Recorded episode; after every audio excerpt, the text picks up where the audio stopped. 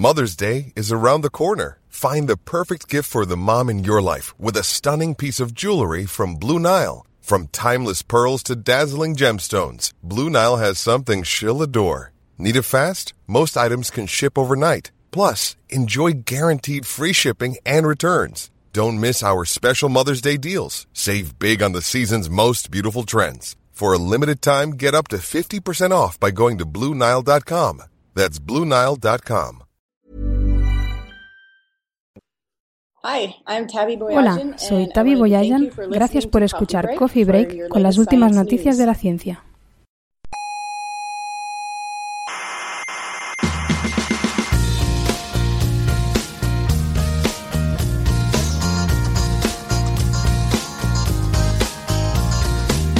Déjeme hablar. No, no, déjeme hablar. Es falso que la mecánica cuántica tenga que ver con el misticismo oriental. Es, verdad. Déjeme hablar. Es falso que la mecánica cuántica demuestre la existencia del más allá. Y es falso que el experimento mental de Einstein, Podolsky y Rosen demuestre que Dios existe.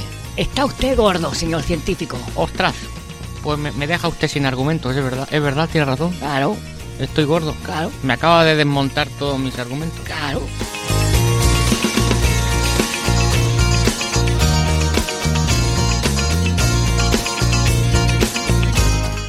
Saludos pobladores de la galaxia, bienvenidas al único programa de la Tierra en que se conserva la energía estos días.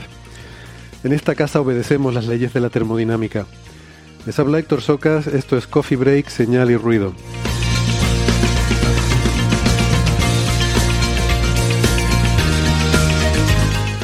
Hoy hablaremos de fusión nuclear y el impactante anuncio del NIF, que no es el número de identificación fiscal, sino el Nuclear Ignition Facility, Hablaremos también de espectros de galaxias muy lejanas, de eventos de partículas solares, de agujeros negros, de Betelgeuse, yo qué sé, un montón de cosas. Todo eso en un minuto.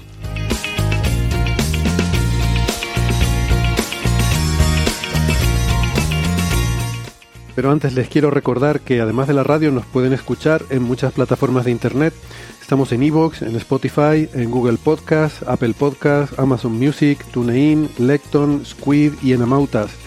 No dejen de suscribirse, siempre se los recomendamos porque no les cuesta nada y así no se pierden ningún episodio.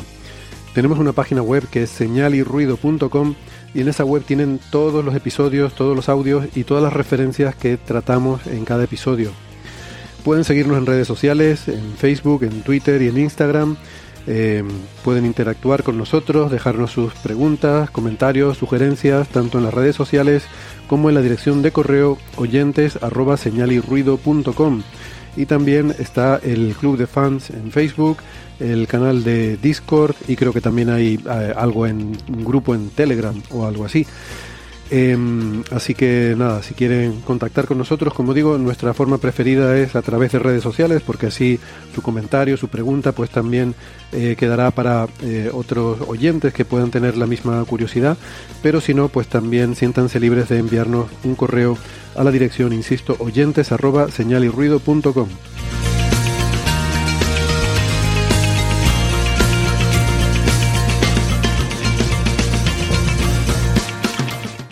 Si prefieren la radio analógica de toda la vida, en las ondas hercianas nos pueden escuchar en Canarias, eh, en Nicoden Daute Radio, en Radio ECA, Ondas Yaiza y Radio Juventud. Si están en Madrid, en Onda Pedriza, en Aragón, en Ebro FM, en Málaga, en Radio Estepona, en Galicia, en Cuac FM y en Argentina, en Radio Voces de La Rioja y en la FM 99.9 de Mar del Plata.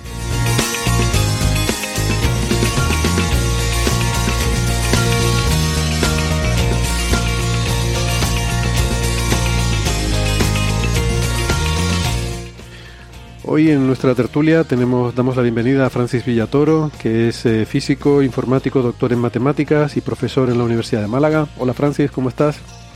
Muy bien, aquí estamos en Málaga. Hoy tenemos un día con el cielo un poquito gris, pero hay claros por los que entra la luz solar. Yo ahora mismo tengo el reflejo de la luz solar de enfrente.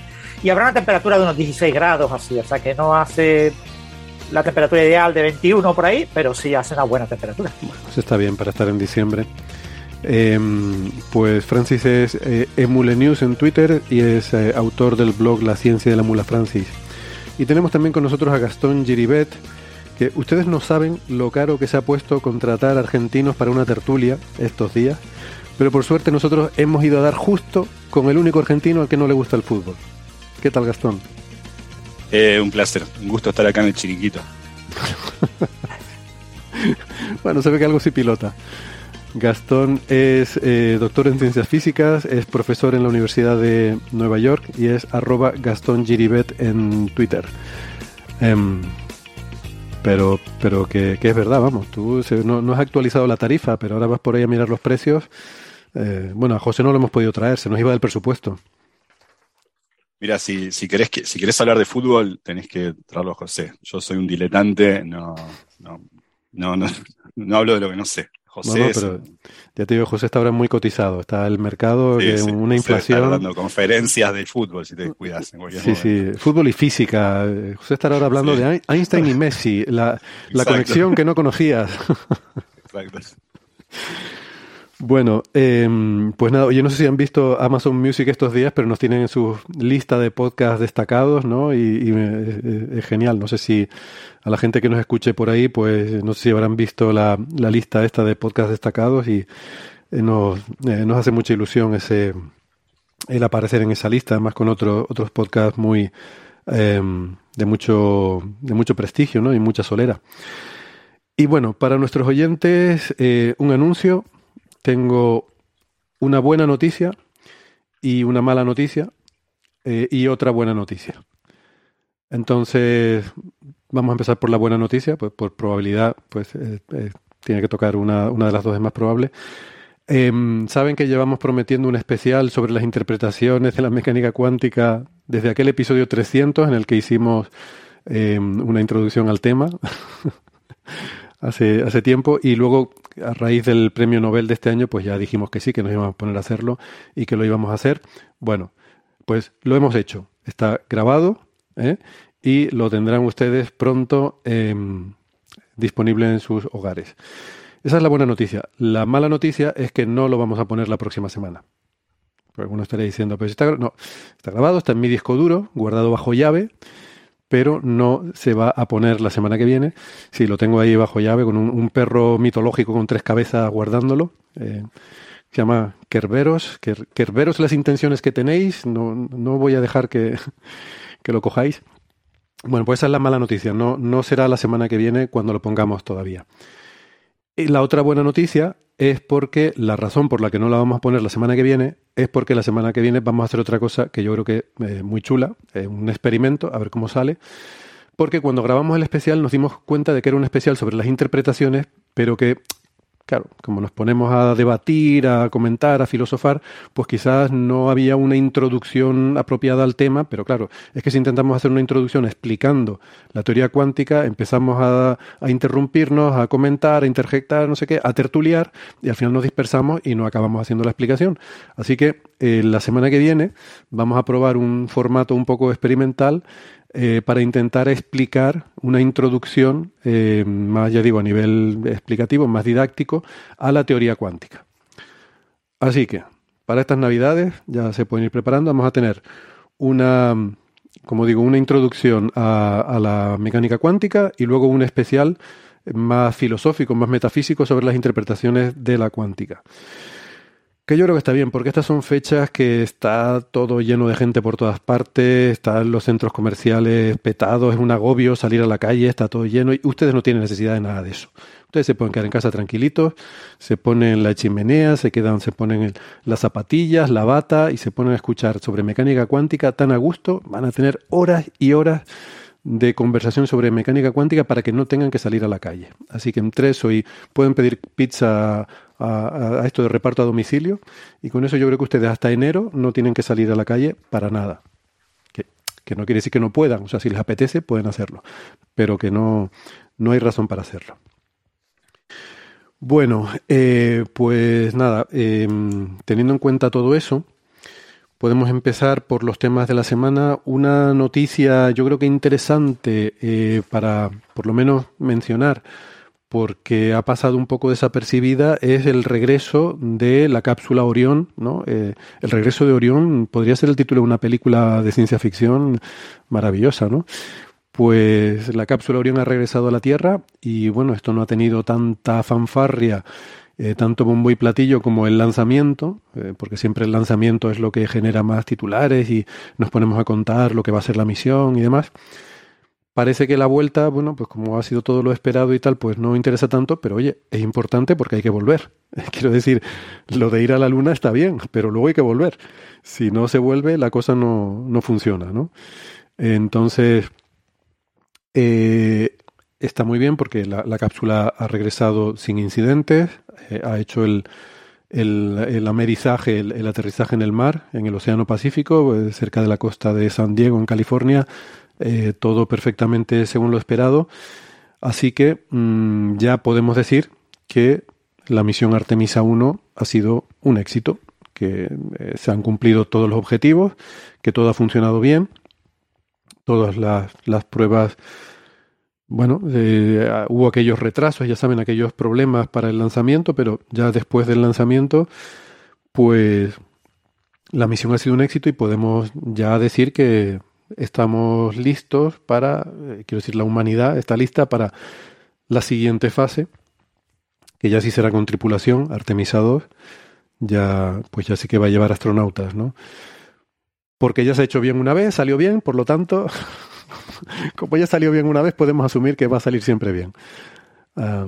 bueno, esto eh, el, lunes. sí, bueno, ah, eh, eh, comentas que ha sido un éxito la parte, digamos, de la, de la NASA, también gran parte de la parte de la ESA, ha habido algunos pequeños, unas pequeñas cosillas, pero quizá lo más destacable es la parte de los CubeSats. Los CubeSats se han fallado la mayoría, eran como 10 y solo 10 eh, de los 10 solo 4 están funcionando, los otros 6 están, han fallado. O sea que hmm. eh, la misión no ha sido todo éxito, 100% éxito, pero lo que le importa a la NASA es que eh, para ella ha sido un éxito.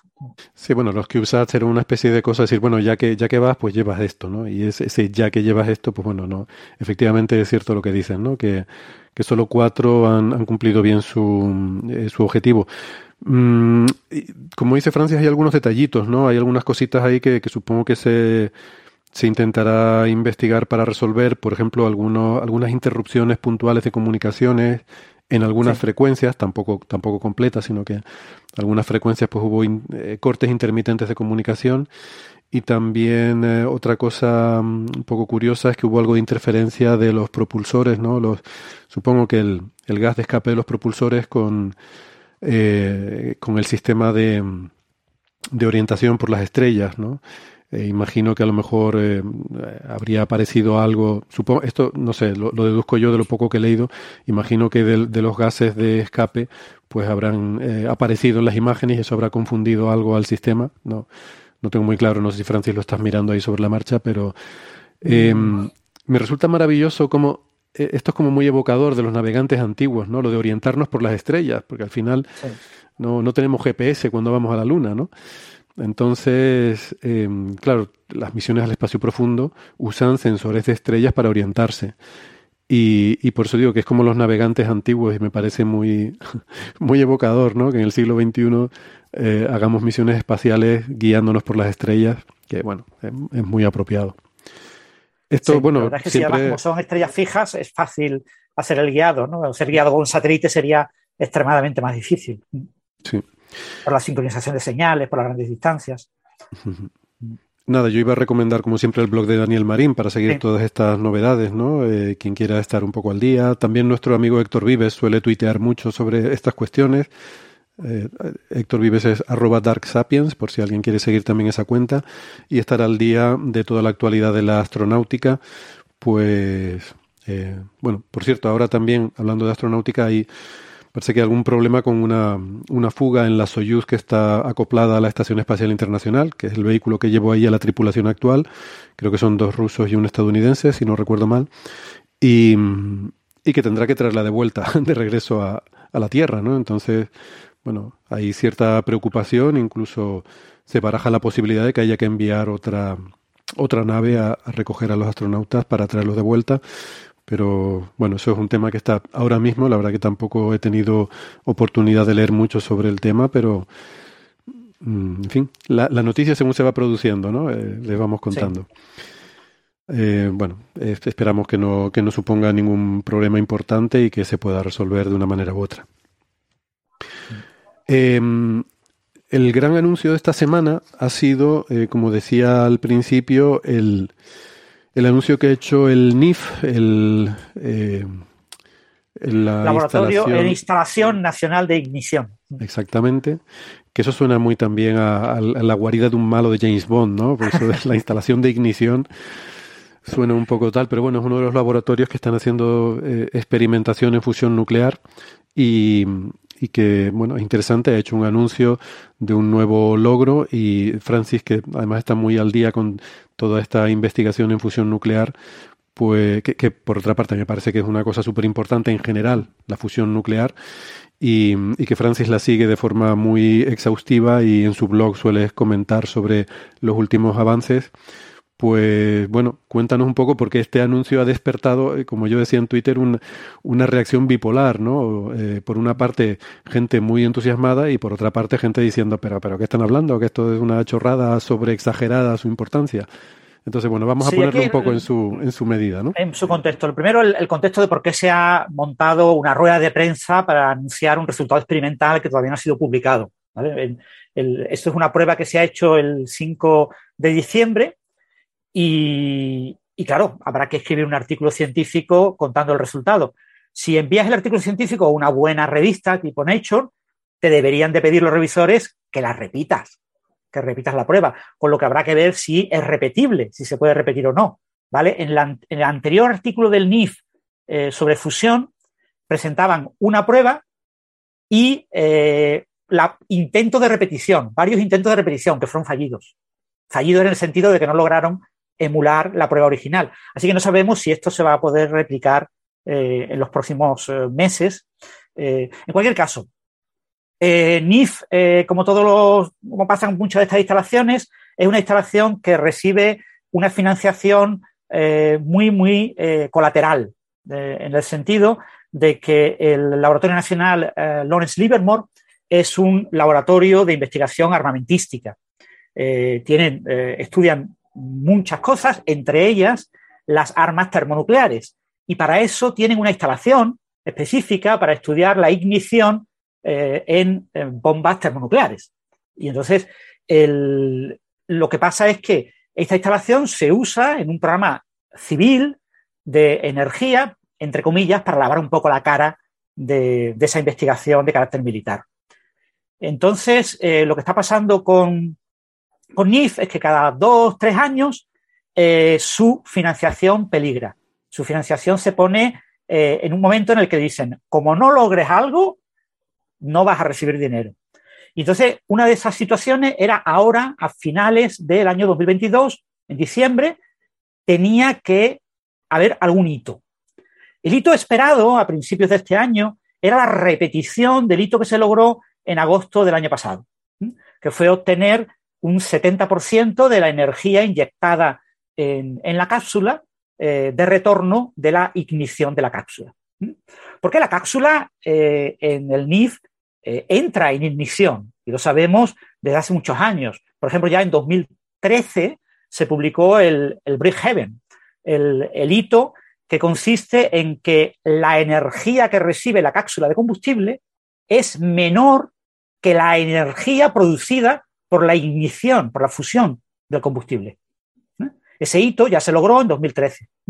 Lo que pasa es que, claro, e, esa, esferita de, eh, oro y de varios materiales que dentro tiene el deuterio y el tritio que se fusionan, no puede recibir directamente la irradiación láser, que es una radiación ultravioleta, sino que tiene que recibir irradiación de rayos X. En una bomba termonuclear se utiliza una pequeña bomba de fisión para producir una enorme cantidad de rayos X que son los que hacen que se produzca eh, esa implosión del combustible y explote la bomba termonuclear. Aquí, ¿cómo generamos esos rayos X? Pues utilizamos el Hole Round.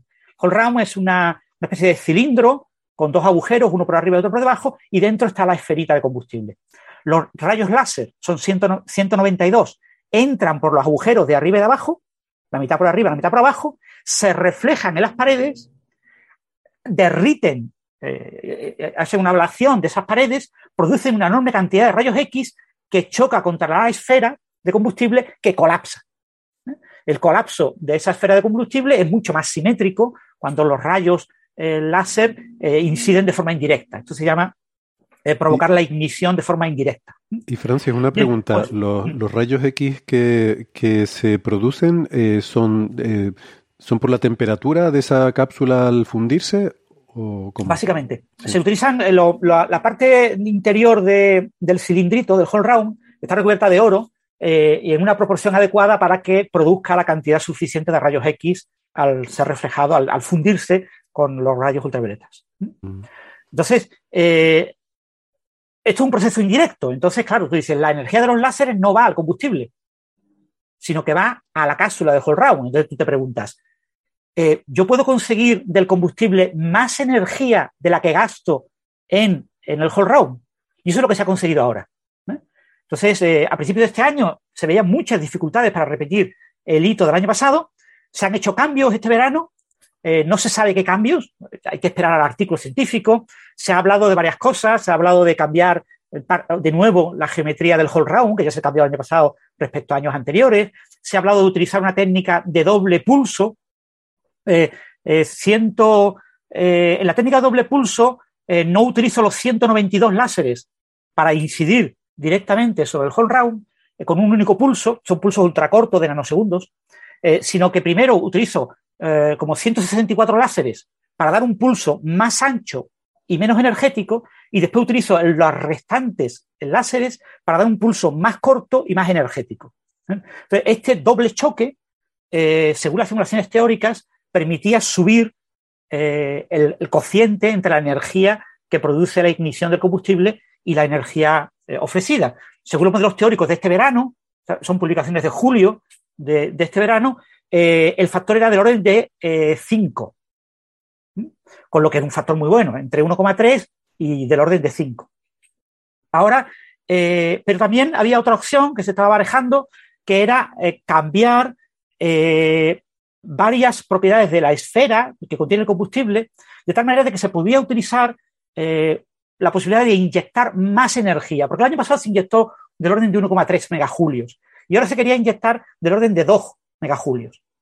Entonces, lo que algunos de estos cambios, no sabemos cuáles, han sido los responsables de que se haya logrado que inyectando en el whole round 2,05 megajulios se hayan producido en la ignición 3,15 megajulios. Es decir, el factor Q eh, específico para esta configuración es de 1,54. ¿vale? Se ha conseguido como el 150% de energía en la ignición de la que yo le doy al whole round.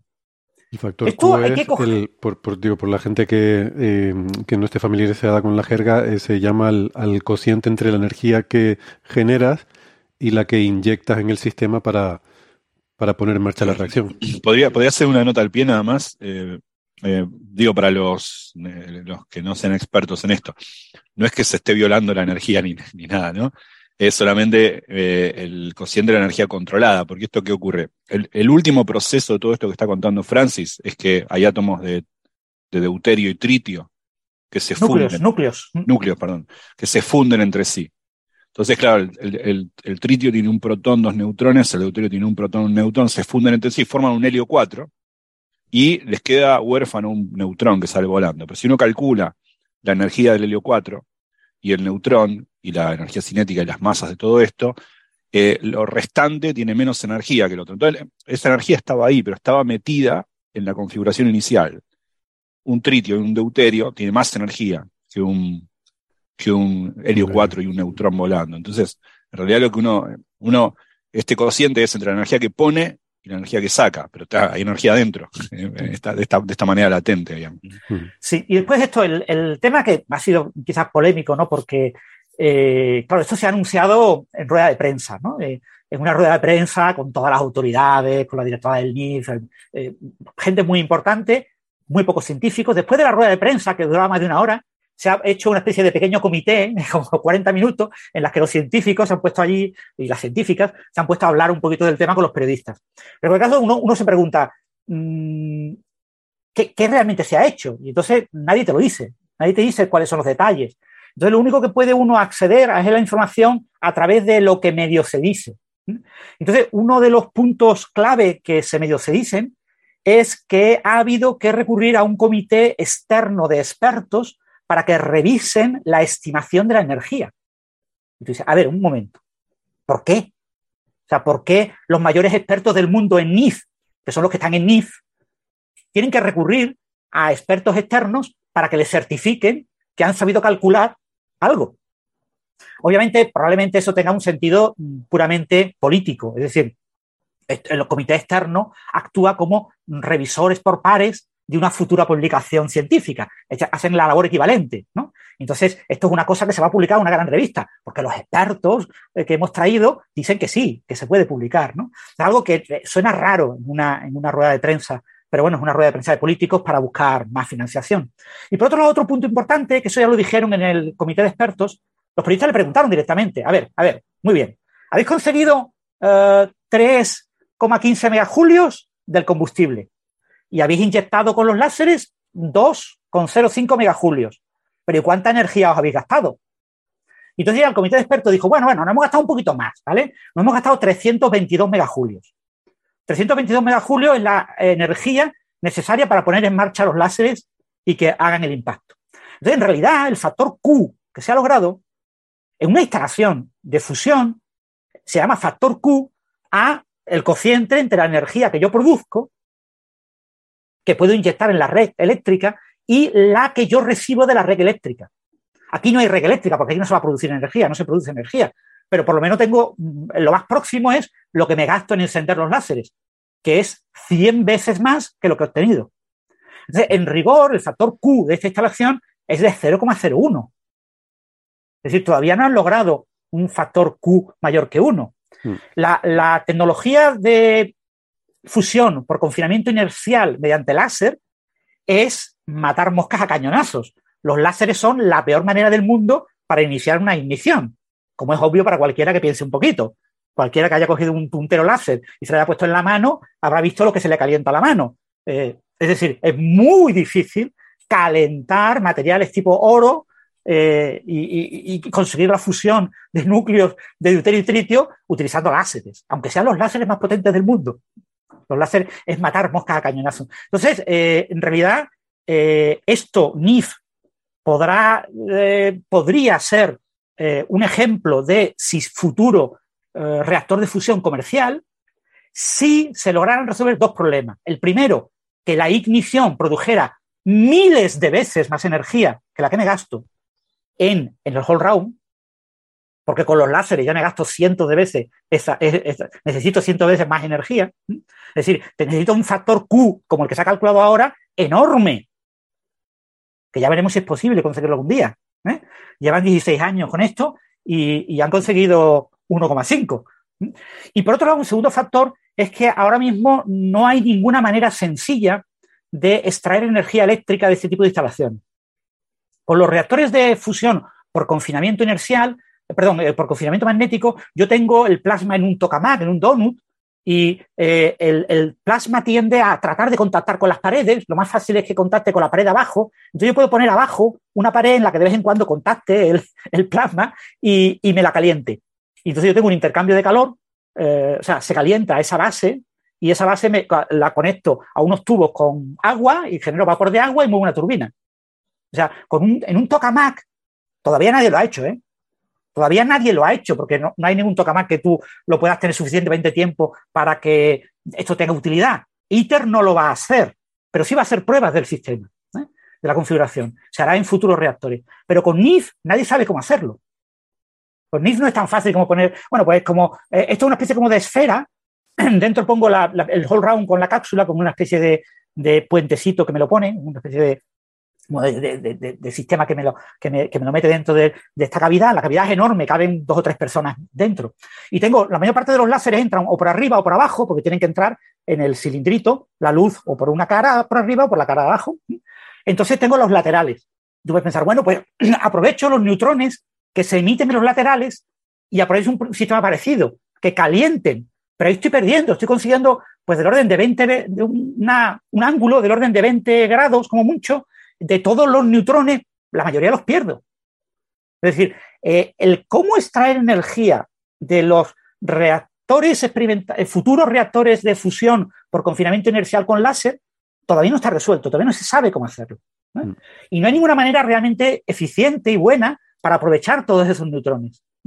Entonces, esta es una configuración en la que se emite eh, neutrones en todas direcciones y en la que es muy complicado eh, aprovechar esa energía. Entonces, es un flujo. Además, otro punto importante es que este tipo de instalaciones con láser hago la ignición durante nanosegundos. O sea, saco un petardazo durante nanosegundos, mil millonésimas de segundo.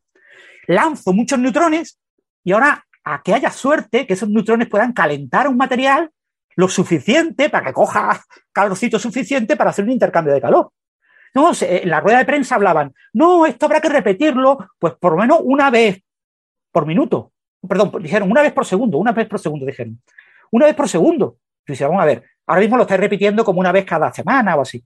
Bueno, pongamos una vez por segundo, pero con una vez por segundo, una cosa que se enciende durante unos pocos nanosegundos, es muy difícil calentar y sacar energía eléctrica. Es decir, el problema de extraer energía eléctrica es extremadamente complicado en estas instalaciones. Hmm. En ITER se va a conseguir que la fusión mantenga la ignición, ese es el objetivo, pero casi seguro se va a conseguir durante 10 minutos. O sea, durante 10 minutos, un flujo de neutrones, pues claramente calienta una superficie. En los futuros reactores comerciales de fusión por confinamiento magnético, el reactor estará funcionando permanentemente. 24 horas, 7 días a la semana. Habrá momentos en los que tendrá que parar, pues varias veces al año, pero eh, porque habrá que hacer cosas de mantenimiento y cosas por el estilo. Pero eh, la idea es que se mantenga sostenido. Hmm. Porque cuando yo caliento algo, si yo inyecto un flujo de partículas muy rápidas con mucha energía en un material, ese material se calienta poco. Si el flujo no es continuo, porque muchas de esas partículas lo atraviesan. Entonces, eh, no es tan fácil en este tipo de, de reactores de fusión en las que yo pego un petardazo en un tiempo súper corto y no es trivial con láser encender un láser de esta potencia durante, y que genere un pulso en continuo durante, por ejemplo, un microsegundo. No estoy hablando de un segundo, ¿eh? Estoy hablando de un microsegundo. No, de esta potencia. Nada, fácil. ¿eh? No está fuera, no, de esta potencia, 192 láser eh, al, milisegundo haciendo esto, no se puede ahora. No se, no se puede, no tenemos capacidad para hacerlo ni sabemos cómo. No con esos láseres, sí con otros, sí, no, no. Exactamente, o sea, una, o sea, que este tipo de tecnología, lo que hay que ponerla en contexto, es decir, es muy interesante para mm. estudiar la fusión. Es muy importante estudiar los plasmas en diferentes circunstancias. Estos transitorios en los plasmas son muy interesantes desde el punto de vista de ciencia básica y, por supuesto, tienen sus aplicaciones en otros contextos. Pero eh, como futuro e, ejemplo de reactor de fusión comercial, esto está todavía súper verde, pero verde, verde tengo una, pregunta, Francis, porque vos eh, estudiaste esto infinito más que yo, entonces quiero saber si lo estoy entendiendo bien, a ver si quizás esto puede ayudar a alguien. Yo entiendo, el, no, no, desconozco totalmente cualquier detalle tecnológico de cómo usar esto, o sea, sé teóricamente cómo se haría a partir de los protones para generar energía, flujo de calor primero, pero no tengo ni idea de cuál es la implementación tecnológica, la posibilidad de hacerlo, ni plazos, ni nada, pero yo entiendo el fenómeno, el fenómeno físico, está claro. Uno bombea muchos láser a la vez para que parezca una esfera de láser que vienen, 192 en este caso. Cuanto eso genera eh, calor, eso genera una emisión de rayos X como secundaria emisión. Los rayos X eh, le pegan a, bueno, hay, la, disposición tecnológica no importa, es un pequeño cilindrito así, de más o menos este tamaño de oro, pero no importa. La cuestión es lo último que este pasa. Este tamaño para los oyentes de podcast son algo así como ah, el, tamaño del pulgar muy Para centímetro. Eh, y, la cuestión es que eso hace colapsar eh, tritio y deuterio, estos dos isótopos del, núcleo de, tritio y deuterio, colapsan, forman helio 4, larga neutrones, eso genera una elevación de energía y uno básicamente esa es la energía que extrae. Eh, ahora, de la implementación tecnológica de esto yo desconozco todo, digamos desconozco, o sea, entiendo un poco de, del arreglo experimental este en particular porque lo leí, pero no me refiero a esa tecnología, sino a lo que se podría hacer en el futuro. Entiendo, para explicar un poco la dicotomía que hay acerca de opiniones, eh, eh, no sé, en las discusiones eh, entre colegas y a veces entre no, no, colegas también, sobre si esto fue importante o no fue importante. Digamos. Fue importante como logro experimental, no diría ni científico ni tecnológico, en el sentido de que, bueno, con este dispositivo en particular se logró una ganancia de energía, como bien explicás vos, si tenés en cuenta toda la energía, no es tanta, pero al menos si medís la energía de tal manera, de cuántos megajoules entraste, cuántos megajoules sacaste, es más o menos eh, una ganancia que no se había logrado antes. En ese sentido es un logro experimental. En un, arreglo de este tipo no, no, se había logrado semejante cosa. Perdón. Sí. sí, perdona Gastón, ya que estás en eso, porque yo una de las preguntas que tenía era exactamente eso. ¿Cuál es la cantidad de energía a la que ellos se refieren para sacar ese Q positivo? Porque no es la total, ya lo dijo Francis, no es toda la energía que hay que meter para encender estos láseres y demás. ¿A qué se refieren eh, con la energía empleada para calcular este valor de Creo, creo que es, que me corregirá Francis, pero creo que es la energía de, desde la emisión de, de, los, de los láser hasta la, la extracción de la energía de esa. No todo lo que tuviste que poner en marcha para que esto funcione, ni, ni todo, o sea, vos pensás que esto es un montón de máquinas andando para que esto, mm. esto, esto funcione, no tenés en cuenta todo eso. es la energía con la que vos emitís eh, la primera radiación y la, energía con la que, con la que sale. Y la energía de salida es, mm, digamos, toda la que, la que la que te sale de la fusión, que no es la que aprovecharía. La que sale de la fusión. No, no, no necesariamente toda la que aprovecharías, claro. porque la que Por eso, pero ahí, ahí yo no me, no me gusta hablar de lo que no sé, ahí empiezo a desconocer, no sé bien cómo aprovechar esto tecnológicamente, la energía que sale, cómo hacerlo. Sí, pero por termodinámica siempre eh, es menos. Yo diría que una parte se disipa en calor siempre. Siempre se va a disipar en calor, aparte, eh, por otro lado, es, básicamente vas a aprovechar los neutrones. Entonces, mi pregunta es, eh, si entiendo bien, para explicar esta dicotomía de que la gente que dice esto fue un gran logro y esto fue una porquería. Eh, bueno, a ver, no fue ninguna de las dos cosas. algo, de verdad en las dos cosas debe haber. Primero, yo creo que debe ser un gran logro experimental. No estoy diciendo científico, porque la física que está involucrada en esto es trivial. La física está atrás de esto, no la tecnología y todo eso. Digo, la física nuclear de esto, esto se conoce hace muchas décadas, ¿no? Es un gran logro. Eh, un gran logro. Perdona, ¿puedo decir, ¿puedo decir una pequeña maldad? Ni siquiera es la primera vez que se hace fusión en la que se saca más energía de la que se pone. Y ya hace 60 años que existen bombas de, hidrógeno, bombas de fusión, en las cuales sacas una cantidad enorme de energía. Claro, eh, pero, eso, pero no el fenómeno físico se conoce. El problema, es tener esto bajo control. Entonces, ahora es un gran logro experimental en ese sentido. No es un gran logro tecnológico, no es lo mismo experimental que tecnológico, en el sentido de que todavía estamos lejos de poder usar esto, no, no se usó para ninguna tecnología. ¿no? Entonces, claro, si una persona está diciendo, a ver, esto, a ver, que sea bueno o no depende de sus expectativas, ¿sí? y, las expectativas dependen de qué, más o menos la, la ignorancia o no ignorancia que una persona pueda tener al respecto. Si una persona está esperando que este logro dijese que el año que viene vamos a tener energía, bueno, la persona es un ignorante de este tema. Nadie está esperando eso. Ahora, también me podría decir, este logro significa que en 20 años tendremos aquello que se nos había prometido para 50. Bueno, parece ser tampoco, ¿no? No, no se estimó el tiempo. Se dijo más o menos, bueno, está un poquito más cerca, pero estamos hablando de décadas en plural todavía. Entonces, quizá esto en realidad yo no diría, no, es traer más acá el tiempo en el cual la fusión va a ocurrir. No, tiene ni siquiera sentido eso. Más acá que, que una promesa anterior, no tiene sentido. Este era un paso necesario para que si eventualmente logramos en una década de futuro, este paso había que, había, que, había que darlo. Podemos decirlo así, este paso experimental había que darlo. Eh, en ese sentido, si uno esperaba, depende de las expectativas de uno, si uno esperaba esto, esto quiere decir que en 10 años vamos a tener energía limpia y que va a resolver todos los problemas de energía de la humanidad y no va a haber más muertos, digo, no, no va a pasar eso. Es una película de ciencia ficción eh, mala. Eh, eh, entonces, pero capaz es un gran logro experimental. Yo desconozco de la física experimental todo.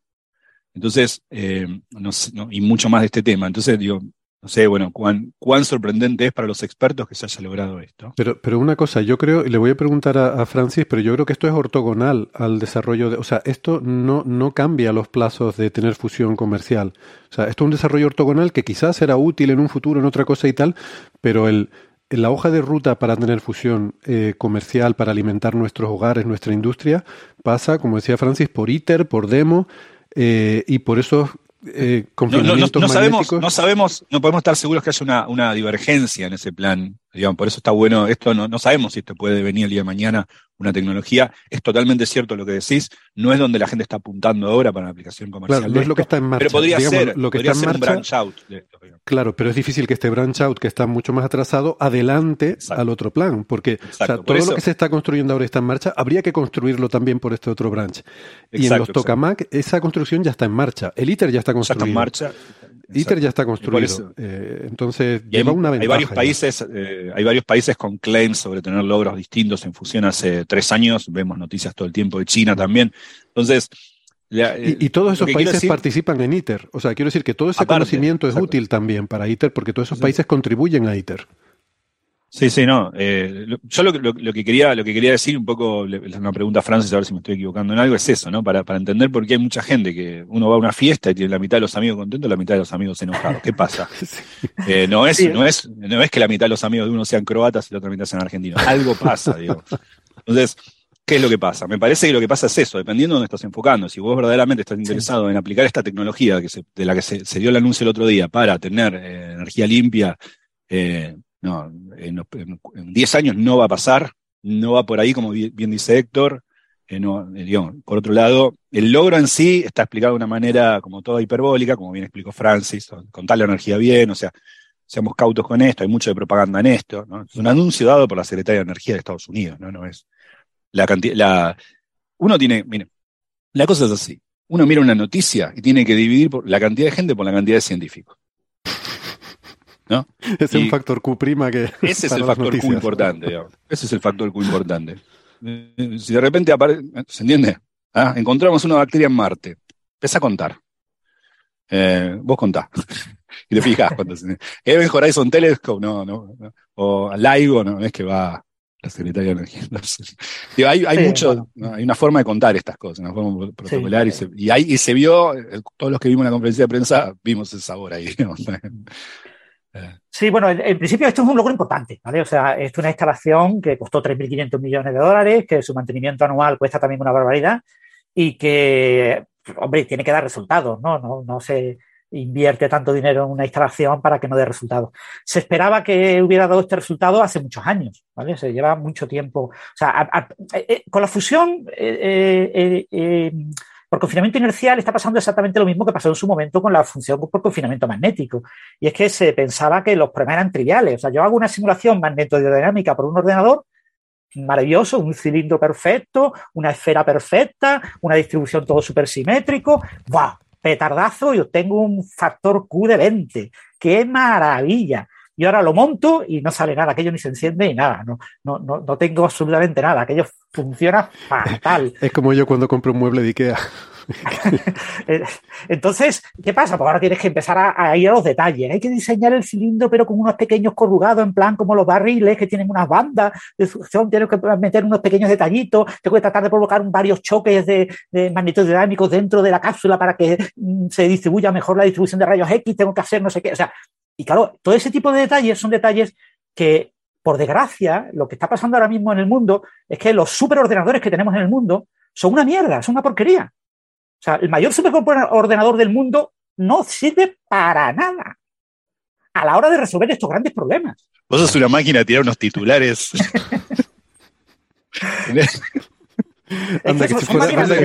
si, Francis fuera político. Exacto. decir que nosotros somos unos ñoños que hablamos de temas que, no, le interesan a la opinión pública. si no estarías en todos los programas de chimento de la televisión como diciendo Francis y abajo, entre comillas, como diciendo todos los ordenadores del mundo son una mierda. Bueno, lo que quiero decir es eso, que, entonces para eh, eh, estudiar en detalle esta magnetohidrodinámica, que es infinitamente más complicada que la magnetohidrodinámica de una estrella como el Sol, la magnetodinámica del Sol es trivial, porque la geometría del Sol es relativamente sencilla, ¿vale? Entonces, y los fenómenos que ocurren son naturales y aparecen con la propia. Héctor se va a enojar acá. Entonces, ¿qué pasa? Aquí tenemos una estructura en la que cada pequeño detallito, cada mm, fila de átomos que yo coloco es relevante en lo que pasa. Y claro, eso no lo puedo simular. Entonces, la única manera que tengo de avanzar es haciendo los experimentos. Entonces, tengo que hacer los experimentos sí o sí. Entonces, eh, este tipo de estudio de magnetodinámica de plasmas eh, a alta energía, altas presiones, aquí se alcanzan de orden de 300 gigapascales, eh, las temperaturas no son muy altas, pero también son, no, son tan altas como el confinamiento magnético, pero aquí el, material es mucho más denso. ¿Vale? En confinamiento magnético yo tengo unos pocos átomos de, deuterio, o sea, núcleos de deuterio y de, y de tritio por ahí volando Eh, y son, bueno, unos poquitos. Es ¿eh? una, cosa muy, muy somera, ¿eh? La, fusión en general va a traer, una de las ventajas que tiene es que utiliza muy poco combustible. ¿eh? Eh, para obtener energía. Pero claro, aquí los meto, los compacto, ¿eh? los tengo que tener en un estado semilíquido, semisólido, depende de la capa de, material, con lo que los tengo muy unidos y por lo tanto es un, desde el punto de vista de física de plasmas, los plasmas de NIF no tienen nada que ver con los plasmas de, de ITER, pero nada que ver. O sea, como si fueran dos campos de física completamente distintos, como la física del sólido y la física de un fluido gaseoso, ¿no? O sea, entonces hay que hacer estos experimentos, hay que hacerlos, porque por desgracia los mayores ordenadores del mundo no nos permiten hacerlos. Y cuando uso los mayores ordenadores del mundo para simular estos procesos, sobre todo para diseñar, resulta que el ordenador predice una cosa que cuando hago el experimento me sale otra.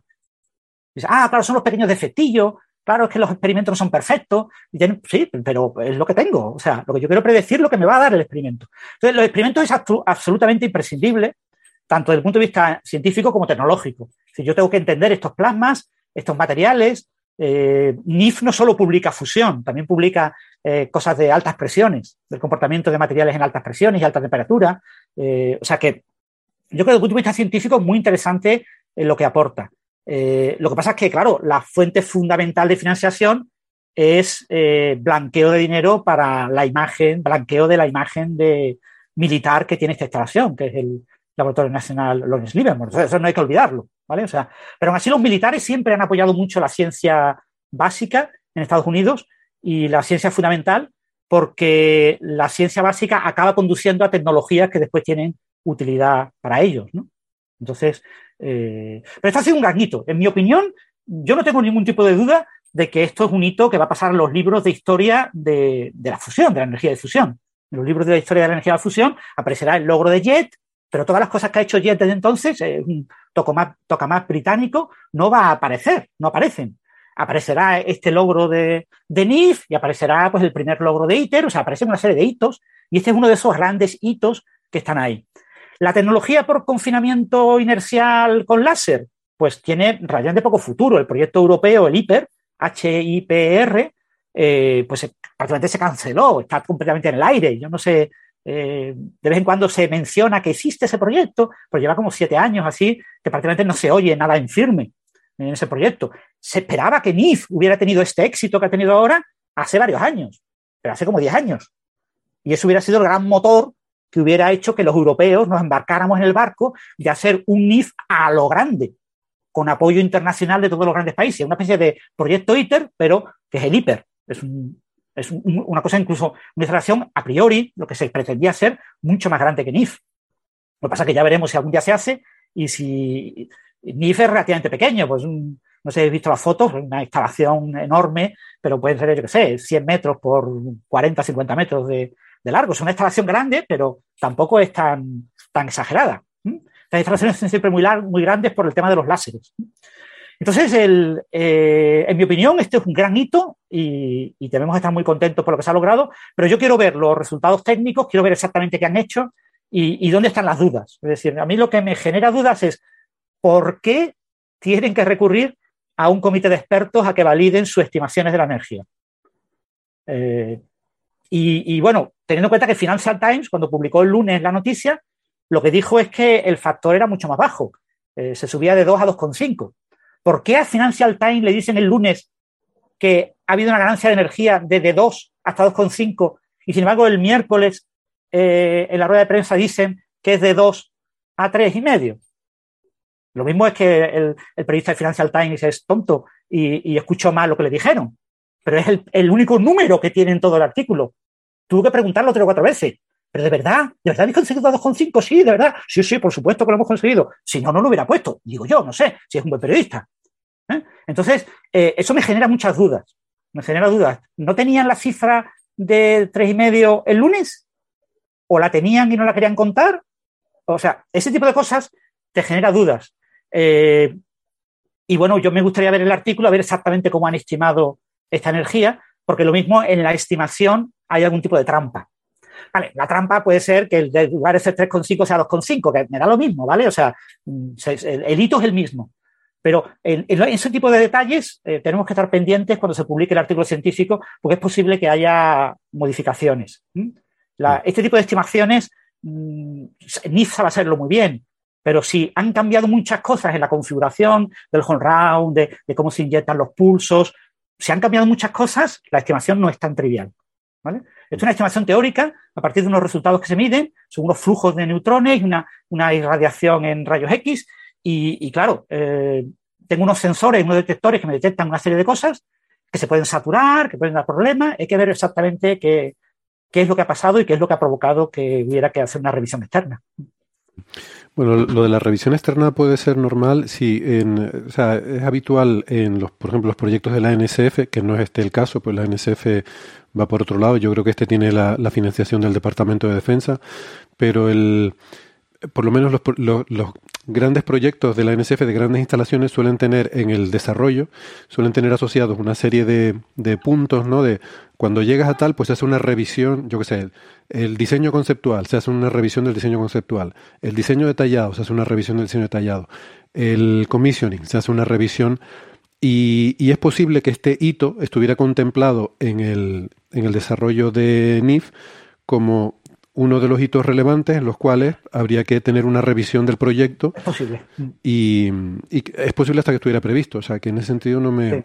Es posible, es posible, exactamente. No sea una mucho. puramente política, puramente burocrática, ¿no? No lo sabemos. Mm. Pero bueno. ya te puede ser algo, digamos, de, de, de, ¿cómo se llama esto? De, de fiscalización del proyecto, o sea, de, de, mm. asegurarse que las cosas están haciendo bien y que no, no están ahí compadreando, ¿no? Y luego yo, yo, también estoy eh, con Gastón en la, en la, la, curiosidad sociológica, ¿no? Por la dicotomía de, de respuestas y, creo que el asunto va porque eh, lo que sí ha hecho NIF es que ha tenido un altavoz mediático eh, que parece mentira que la fusión no lo tenga. Yo lo he dicho aquí muchas veces, no entiendo por qué no está todo el mundo continuamente hablando de fusión. A veces sale algún titular en los medios cuando se, se, rompe algún récord, típicamente pues algún experimento consigue sostener la fusión durante más tiempo del que se había sostenido. Entonces, bueno, sale noticias, pues en Corea, el, el, sol artificial de China, ¿no? Les gusta mucho eso del sol artificial y no sé qué. Y eso sale en los medios de comunicación, pero creo que en ningún momento se ha explicado o se ha, o sea, por lo menos no, no, se ha hecho muy a bombo y platillo el, transmitir ese mensaje de decir, oiga, que esto es una cosa que, que es, realmente es nuestra es nuestro futuro. Eh, la fusión es el futuro de la humanidad. No, no hay eh, es eso o caernos por el precipicio. Y creo que mucha gente, a raíz de esta, este anuncio tan, tan impactante y tan mediático que ha hecho el NIF, eh, de repente ha sido consciente de que existe esta posibilidad. O sea, que a lo mejor no están distinguiendo entre tokamak y confinamiento inercial, sino que de repente acaban de enterarse de que existe la fusión nuclear y que es una cosa que nos puede resolver un problema que dábamos por perdido, porque yo, mucha gente con la que hablo, viven en un estado, sumidos en un estado de depresión de el mundo está perdido, vamos a ir todos al carajo y no hay nada que hacer. Y tú dices, pero ¿cómo puedes vivir así? O sea, sin, sin un rayo de esperanza, ¿para qué vives? O sea, no sé, como dice Gastón a veces, es que parece que uno dice, pues me suicido, ¿no? Y ya está, porque si, si no tienes alguna mínima esperanza de que las cosas se pueden arreglar de alguna forma, y, y, mucha gente vive en, esa desesperación y de repente pues vienen estos y les dicen que existe una fuente de energía limpia, ilimitada, accesible universalmente porque no requiere ningún combustible exótico, es algo que cualquiera puede tener. O sea, es una cosa que sabiendo hacerla cualquiera, cualquier país la puede hacer. No requiere uranio que está en unas minas que hay en un sitio en Sudáfrica. No, no, esto, esto es tanto, es tener agua de mar, o sea, no, no requiere mucho más que eso. Y, y, y realmente eh, a mucha gente a lo mejor se le han abierto los ojos y decir, ostras, esto existe, pero la fusión, o sea, y, y, eso les ha generado un entusiasmo, ¿no? Y yo digo, pues bienvenido sea, bienvenido sea. Pero entiende que la, la crítica luego que hace otra gente es a decir, esta fusión en particular está muy bien, es un avance nuevo, es un desarrollo experimental, pero esto no es lo que nos va a sacar de pobres, ¿vale? O sea, está bien, hay que tenerlo ahí, porque esto no el futuro no sabes qué puertas va a abrir esto. O sea, lo mismo ese sistema de láser, no sé qué, en un cilindro y tal. Lo mismo pones ahí una taza de café en medio y eso es estupendo para calentar un café. ¿Sabes lo que te quiero decir? no sabes, y, y, y, lo mismo en el claro. futuro tendremos todos una, una Nespresso con 192 láseres ahí que te, te, hace un pulso de nanosegundo. No sé, no sabemos lo que va a pasar. Es un desarrollo interesante, pero la fusión que nos va a, que nos va a salvar, digamos, la, la primera que va a llegar va a ser la de los tokamak, porque ya está en marcha. O sea, esta fase en la que está ahora NIF, esto ya lo pasó hace 30 años, la, sí. la línea de confinamiento magnético. Entonces lleva 30 años de ventaja Entonces será la primera que llegue. ¿Y cuándo llegará? Esto no va a acelerar la llegada de la fusión. Para acelerar la llegada de la fusión, y sobre esto escribió Francis una entrada que le aconsejo a todo el mundo encarecidamente que lea ya, eh, solo dependerá de que pongamos dinero, porque la humanidad Exacto. Ese es un, ese es un excelente punto, digamos. Eh, eh, esto se presentó también de vuelta, siempre hablamos de los clickbait. Mire, es como el amor. Si vas a si, el sol es igual. Si vas a prometer el sol, que sea cierto. Digamos, ¿no? Eh, no sé, eso. Esto se presentó como Great Breakthrough Fusion, la secretaria de Estados Unidos. Claro, uno después de vuelta, uno se hace el ingenuo. No, no, no, yo conté lo que ocurrió, sí, pero con este lanzamiento de prensa, ni Pink Floyd, ¿no? Tres días antes todo el mundo, amigos míos que se dedican a filosofía medieval, me estaban escribiendo diciendo, che, así que la fusión, si haces... Pero, pero eso está bien, eso está bien, porque a lo mejor esa gente no había oído hablar de la fusión y ahora, y ahora lo, han hecho. Pero de vuelta, de vuelta, de vuelta esto fight back, porque es lo mismo que antes eso entusiasma a mucha gente, la gente se prende a la televisión y después viene alguien y le dice, con las expectativas de en 10 años no te preocupes, está todo salvado, y le dicen, bueno, no, esto igual, esto no quiere decir que sigue, sigamos pensando en muchas décadas. Eso genera como una especie de, de, de fight back, digamos, ¿no? Sí, pero, pero si la gente sabe que esto existe, a lo mejor empieza a presionar para que se pongan los recursos para que esto se haga en 10 años y no en 50. Porque es que ITER, lo, que siempre digo, a mí lo, más alucinante de ITER es que representa la mayor parte de la humanidad. O sea, hay, mm. en ITER eh, es el, creo que es el primer proyecto en la historia mm, de la ciencia, y me atrevería a decir que de la humanidad, en el que está representada la mayor parte de la población de este planeta.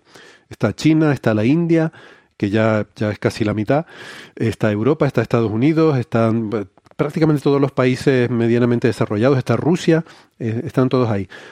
Y, y, eso ya me parece un logro sociológico tremendo. Pero todo ese consorcio mundial está poniendo del orden de mil millones al año. No sé si la cifra es, pero de ese orden. nada. mil millones al año para la humanidad no es nada. O sea, eso está diciendo, esto nos importa un pimiento.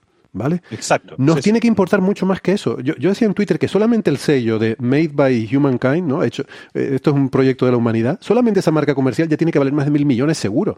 Si hoy en día ponerle un nombre a un estadio de fútbol o de baloncesto, llamarlo el Crypto.com, no sé qué, o el Staples, ya vale de ese orden. Eh, solamente ponerle un nombre a un estadio.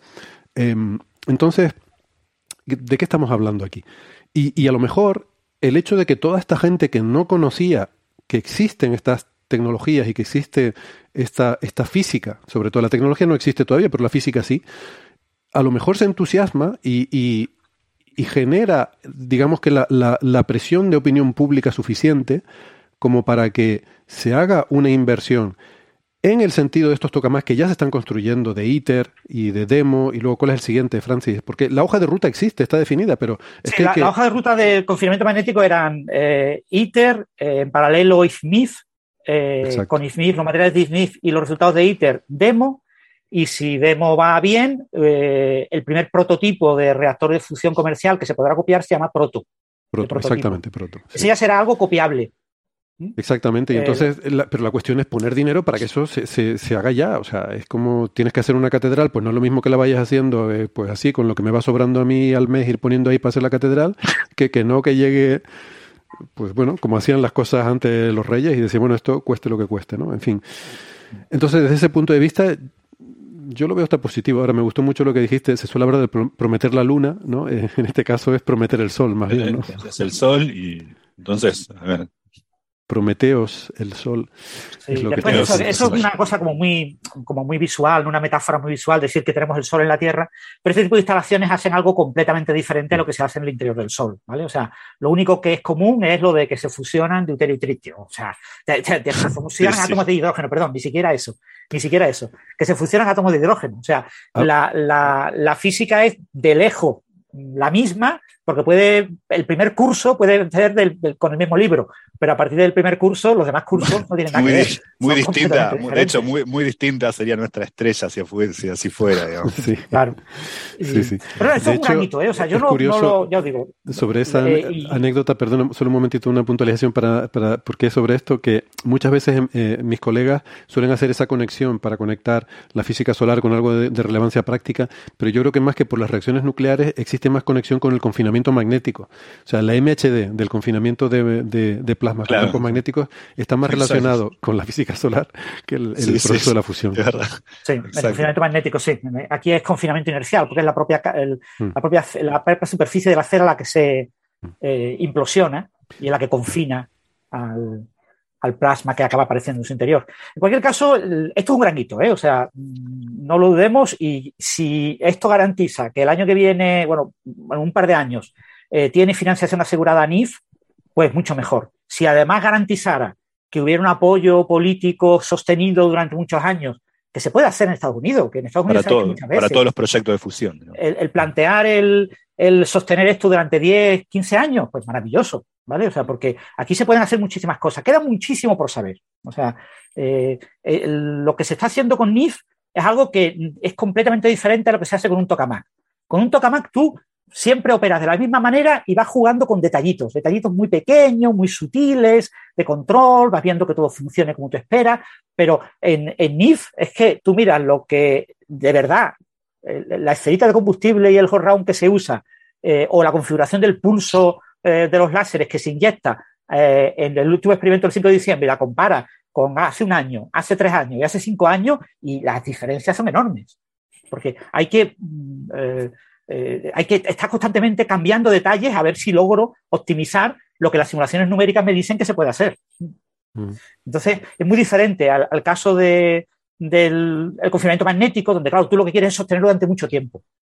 Aquí el problema es eso, que todo es un fogonazo, muy rápido, nada. Mm. En nada ocurre todo. Eh, medir eso es muy difícil, ¿eh?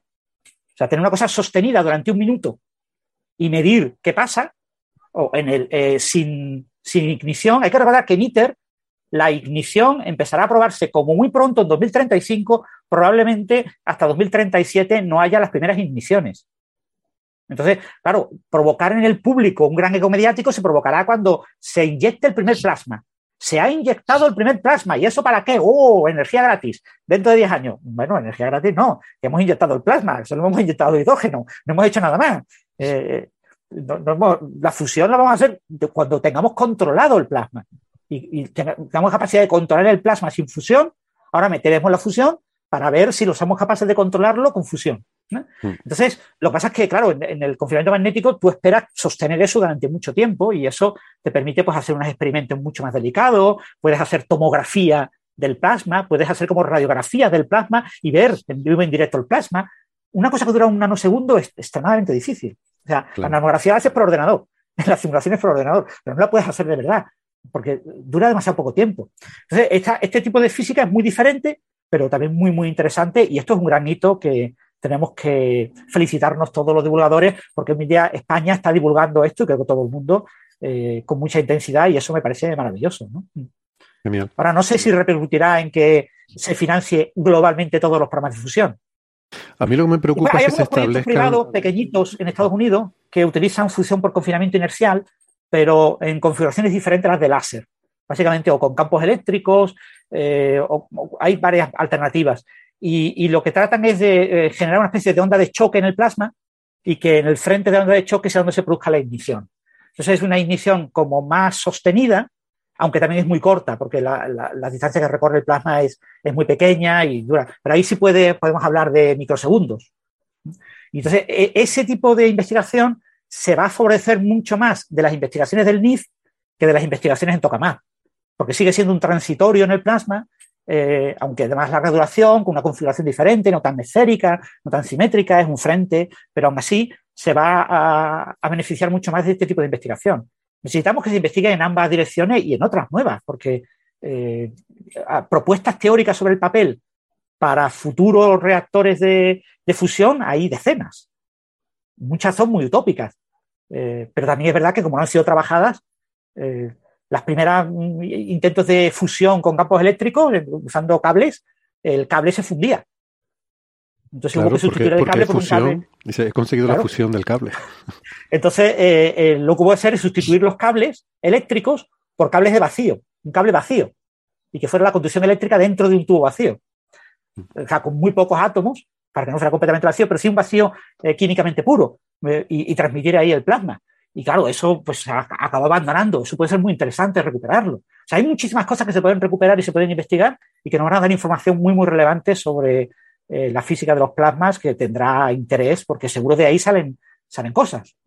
Sí, seguramente la primera generación de reactores comerciales serán tokamaks, pero luego a lo mejor la segunda, la tercera, la cuarta generación a lo mejor van a ser tecnologías completamente diferentes que son las que se están empezando a explorar ahora.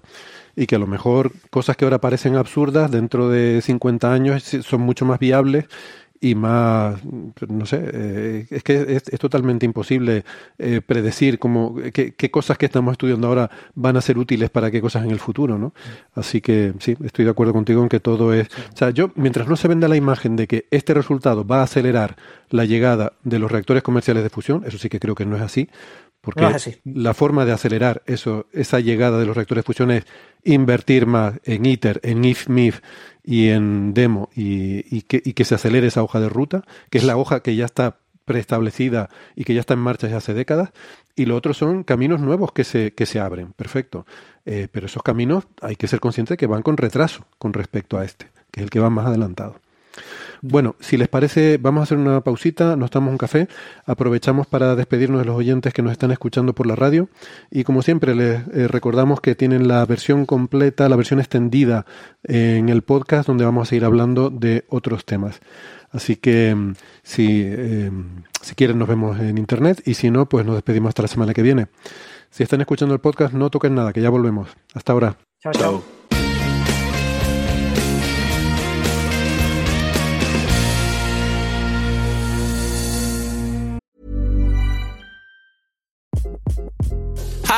this is Craig Robinson from Ways to Win, and support for this podcast comes from Invesco QQQ, the official ETF of the NCAA. Invesco QQQ is proud to sponsor this episode and even prouder to provide access to innovation for the last 25 years. Basketball has had innovations over the years too. We're seeing the game played in new ways every day. Learn more at Invesco.com slash QQQ. Let's rethink possibility. Investco Distributors, Inc.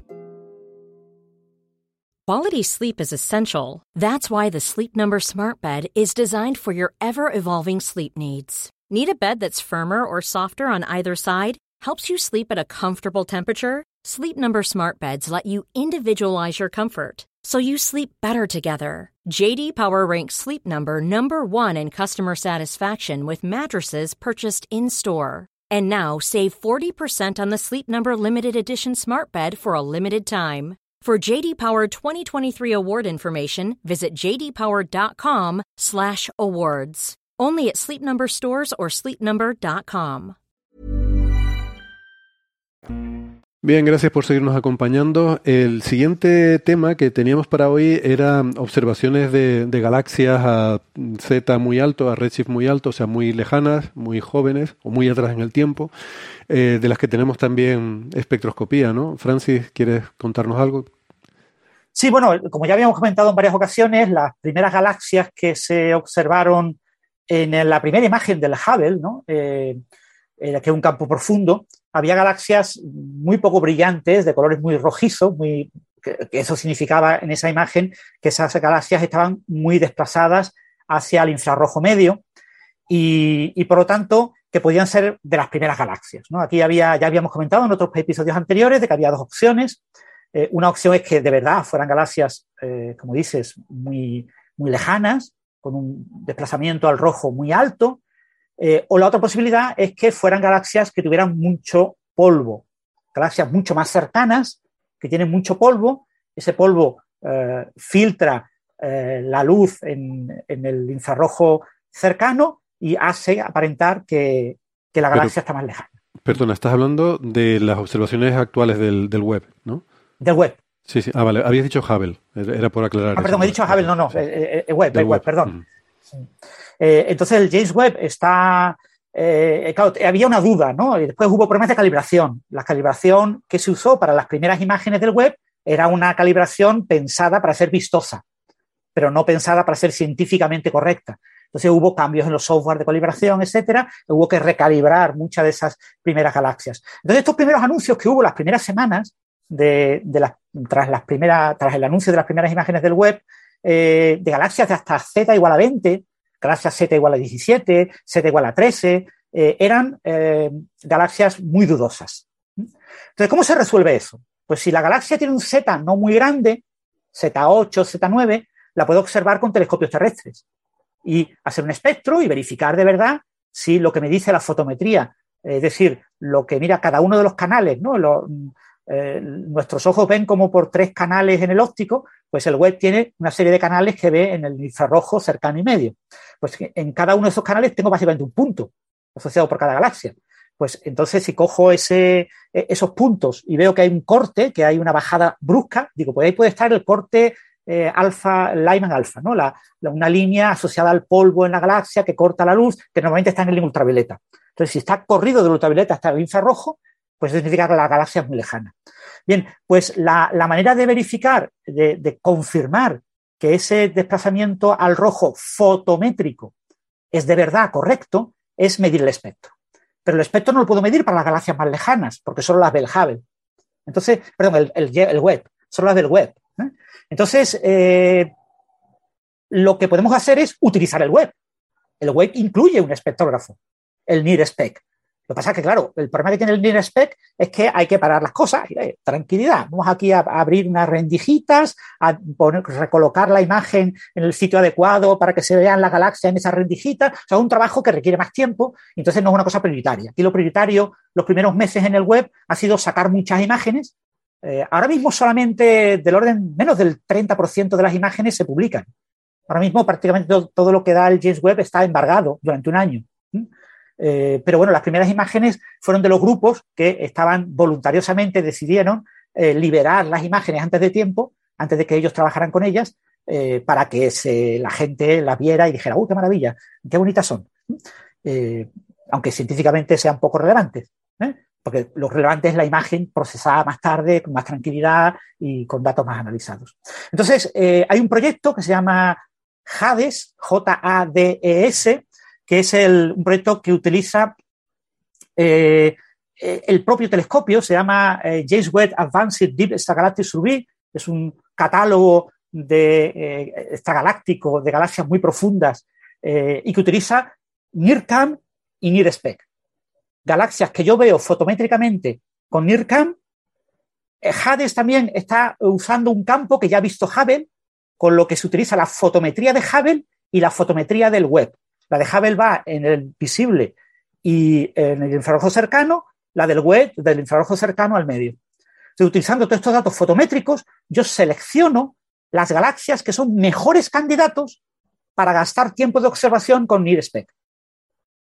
Entonces, solo para esas galaxias, eh, yo miro con NIRSPEC y trato de obtener un espectro para verificar que la galaxia de verdad tiene el desplazamiento rojo que se dice. Fijaros que en la primera fase con NIRCam se observan decenas de galaxias candidatas, pero solo se seleccionan las que aparentemente son más prometedoras para no gastar tiempo en el spec. Entonces, en esta primera fase, eh, Hades ha publicado dos artículos que se han enviado a la revista Nature y que probablemente aparezcan en Nature. No sé si uno aparecerá en Nature y otro en Nature Astronomy, que está pasando últimamente con algunas parejas de artículos de muchas colaboraciones, pero en cualquier caso, eh, uno de los dos va seguro a Nature. En esos dos artículos, uno analiza los datos de NIRCam eh, y el otro analiza los espectros de NIRSPEC. Eh, pero la clave del primero es que los espectros han sido confirmados. Es un artículo que eh, en su título lo dice, descubrimiento y propiedades de las primeras galaxias con distancias confirmadas. O sea, la clave es que se ha podido confirmar ese desplazamiento al Z. Son cuatro, cuatro galaxias que tienen desplazamientos al rojo de eh, el, más lejano, 13,2. Eh, otro tiene 12,63, eh, 11,58 y 10,38. El nombre de estas galaxias es Hades GS, que es el nombre del campo GS, Hades es el experimento, Z10, 11, 12 y 13. ¿Vale? O sea, no se han puesto, no se han comido mucho poco, ¿vale? bueno, al menos es fácil. Eh, fácil de recordar. solamente recordemos que antes del, del, del, James Webb, la galaxia más lejana de la que teníamos noticia era un Z11. ¿no? Z11, confirmada Z11. Z11. GNZ11 se llama. Y, sí, pues ahora tenemos ya una Z13 y una Z12. O sea que ya el récord lo tiene una galaxia eh, confirmada con el James Webb. Entonces, el, espectro que se ha obtenido es un espectro extremadamente ruidoso, hay que tener en cuenta que son galaxias muy poco visibles, ¿eh? Con muy poca intensidad. Entonces, no se puede, el espectro tiene muchísimas líneas, porque eh, el James Webb tiene muchísima resolución espacial, pero en, longitudes de onda. Pero, por desgracia, lo que tenemos es básicamente ruido. ¿eh? Pero se ve claramente la transición brusca que marca la línea Lyman alfa y la caída corresponde a la esperada, según los modelos, para una galaxia lejana. Entonces, ¿cómo son estas galaxias? Pues no debería sorprender a nadie que confíe en el modelo cosmológico de consenso, como Gastón, es decir, a Gastón no le sorprende, que son galaxias pequeñas, galaxias comparables a la eh, galaxia de Magallanes más pequeña, la pequeña Magallanes. Eh, perdón, la pequeña nube de Magallanes.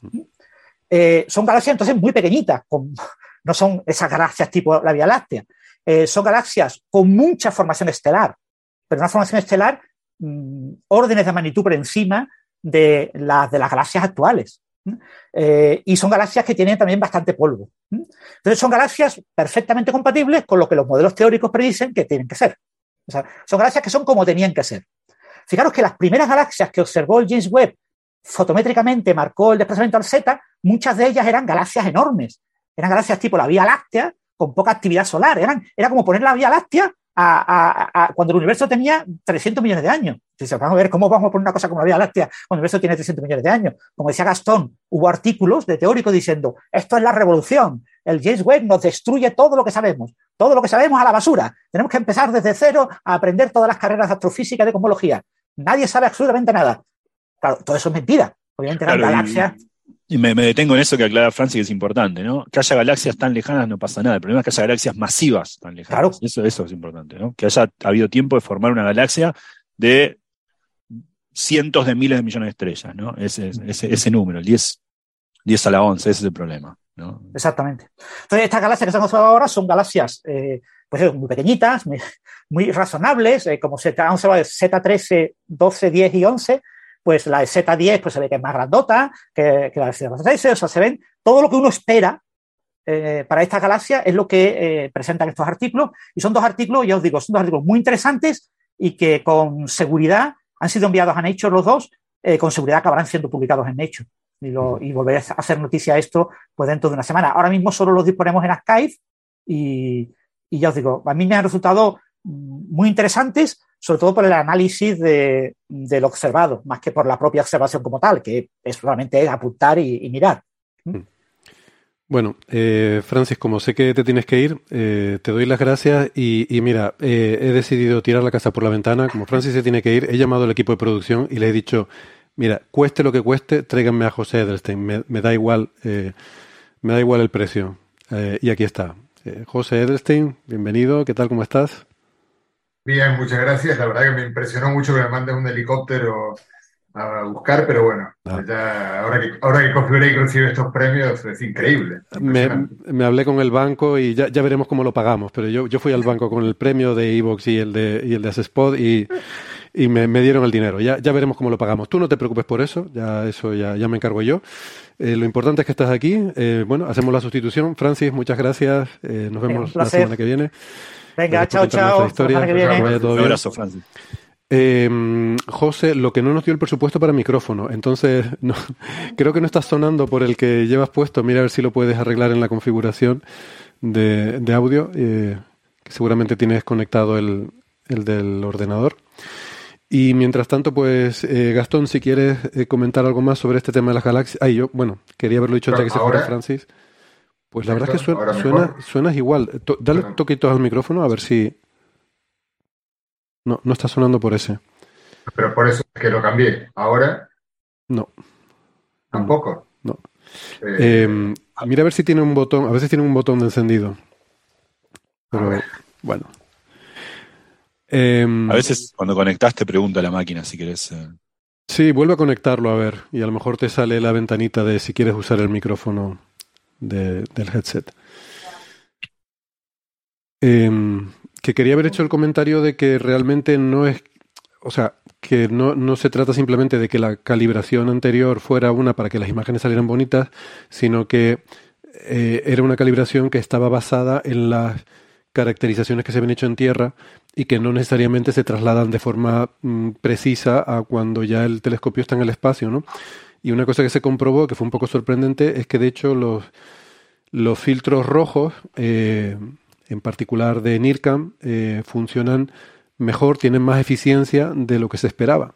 Y por eso, el, digamos que los tonos rojizos están sobre un 20%, un 10 o un 20% sobreexpuestos o sobre no sobreexpuestos, tienen eh, más señal de la que realmente correspondería, ¿no? Pero que ahora ya se ha calibrado bien con en, el espacio y ya tenemos eh, los datos correctos. Sí, quería, quería solamente recordar un poco, porque, a ver, hablamos ya de, apenas salieron las imágenes del web, hablamos de galaxias de zetas grandes. Cuando decimos zetas grandes me refiero a zetas mayores que 11. Y pongo arbitrariamente ese número porque, como explicamos recién, antes del James Webb habíamos visto una galaxia confirmada con Z igual a 11. Recordemos, Z es el redshift, o sea, el corrimiento al rojo, pero una forma es cuán corrido al rojo está el espectro, pero eso nos dice básicamente cuánto más chico era el universo respecto a lo que es ahora. Estas galaxias que, está observada, que, observó el Webb y que confirmó ahora con espectrografía, estaban ahí son galaxias grandes que estaban ahí cuando el universo tenía unos 14 veces menos tamaño que hoy. ¿Eh? Era cuando el universo tenía del orden de unos 300 millones de años, que no es nada, es muy poco, ¿eh? en comparación a los casi 14 mil millones que tiene ahora. Y los modelos de evolución estelar, o mejor dicho, de evolución de galaxias, encuentran, no, no, problemas, no es que uno tenga que tirar todo esto a la basura, pero eh, estarían más cómodos esos modelos si uno eh, esperase que las galaxias se formasen del orden de 100 millones de años después, por ejemplo, de ese, con esas masas. Mm. Pero bueno, esto no, no es que, hay que, es hay que cambiar eh, algo demasiado radical tampoco, no hay que entender cosas mejor y hay que ver más simulaciones, hay que, hay que arreglar algunas cosas de los modelos, hipótesis y cosas así, pero bueno, es interesantísimo que podamos ver esto sí es ciencia, digamos, ¿no? Eh, con el Hubble, con el James Webb, ¿no? No solamente imágenes hermosas, más nitidez de cosas que ya sabíamos, sino cosas que nunca habíamos visto. Y esas cosas son galaxias masivas que estaban ahí cuando el universo tenía 14 veces el tamaño, menos el, tamaño que tiene hoy, muy al principio de, eh, al, final de las épocas oscuras del universo, que llaman las épocas oscuras, a 300 millones de años, ¿no? Desde que el universo tiene 380.000 años hasta que tiene unos pocos centenares de millones de años, cuando aparecieron las primeras estrellas, el universo solamente estaba inundado de, luz eh, primordial y, y de unas nubes de hidrógeno y un poco de helio dando vueltas por ahí. Luego se empezaron a a formar estas, las primeras estrellas cuando el universo tenía unos cientos de millones de años. Que haya galaxias masivas cuando tiene unos trescientos y tantos millones de años es algo importante. Cualquier oyente distraído podría decir, pero ya hablaron de esto, lo recuerdo, incluso me acuerdo del 7 igual a 13. Sí, hablamos de esto con James Webb, de observar galaxias del 7 igual a 13 o incluso mayores, 7 igual a 15, cosas así, pero recordemos que hay dos formas de ver el color de una galaxia, ¿no? Uno es ver el color de la galaxia y si, mira, está rojita. Y uno decir, tengamos cuidado, por eso es tan, para, para que nos riamos un poco de nosotros mismos. Es tan fácil de confundir con otra cosa, que uno a veces ni siquiera puede estar seguro si está viendo una galaxia en el universo temprano una estrella marrón de tu propia galaxia. Una nena marrón de tu propia galaxia. Entonces, se puede confundir con una estrella acá nomás. Entonces, de hecho, bueno, esto, entonces, ¿qué hay que hacer? Hay que confirmarlo con espectrografía, eh, espectroscopía. Hay que mirar el espectro de la galaxia y estar seguro que el color que ves, que lo que, lo que estás viendo es lo, que inferís por el color que tiene. Y no confundir eso con un redshift aparente, eh, ilusorio, no aparente, ilusorio. Y esto es la confirmación con espectrografía de estos objetos. No de todos, pero de algunos objetos. En particular de uno que está a 12, tanto y otro que está a 13, tanto. Redshift 13, tanto. Es decir, la luz tardó en llegar desde ahí hasta nosotros más de 13 mil millones de años. Eh, y es más, acá es el típico momento donde la gente se confunde y empieza a preguntarte en Twitter, ¿cómo puede ser que tanto si el universo tiene 14 mil? Es tan lejos que hay que distinguir entre la distancia a la que está ese objeto, la distancia a lo que estaba en ese momento y la distancia que viajó la luz en el espacio. Son tres cosas distintas. La distancia que estaba ese objeto cuando salió la luz era acá nomás, porque era 14 veces más, el, el universo 14 veces más pequeño. No acá nomás, es una forma de hablar, pero digo. La distancia a la que está ese objeto ahora, si uno la calcula, es demasiado en millones, en millones de años, luz. Pero ¿qué ocurre? Entonces lo que uno dice es cuánto tiempo viajó la luz en llegar de ahí hasta nosotros. Por eso uno lo, parafrasea de esa manera cuando lo anuncia, para ser cuidadoso con eso. La verdadera frase es cuánta distancia viajó la luz desde que salió de ahí hasta que llegó a nosotros. Digo esto porque el universo era tanto más pequeño que en ese trayecto de la luz, esos 13 mil millones de años que la luz vino viajando, el universo se agrandó sustancialmente. Estamos hablando de las primeras probablemente galaxias masivas, no las primeras galaxias, las primeras galaxias masivas que existan. ¿eh? Estamos quizá viendo las primeras estructuras de este tipo que hayan existido. Eh, así que en ese sentido me parece, eh, para aclarar, ¿no? que esta vez es con espectroscopía, ese no es un dato menor, no es otro método para ver, es otro método, pero es el método que confirma. Uno, uno puede decir, no, este es el método en el cual uno puede decir, no, a ver, esto es un objeto a redshift 13, tanto. A ver si, José, te tenemos. A ver cómo anda mi micrófono. ¿Mejoró algo? Sí, mejor. Sí. Mucho mejor. Sí. Veo que lo has cambiado, pero bueno. Un comentario, eh, un comentario más bien pregunta, que me, da un poco de, vergüenza, quizás es muy ingenuo, pero además hay, que quizás recordar otra cosa, es que para este tipo, para Redshift Z igual a 10, 13, etcétera, no hay, no, digamos, no, hay escalera de, distancias, ¿no? O sea, no podemos ver supernovas 1A, este, por lo tanto, eh, estamos tirando puramente puramente de consistencia interna de la teoría. Del, redshift, o sea, de, identificar el corte del imán alfa y ver dónde está, dónde debería estar, y es, redshift puro. claro, pero digamos, no tenemos el contraste que normalmente hizo falta para poder asociar el redshift a la distancia.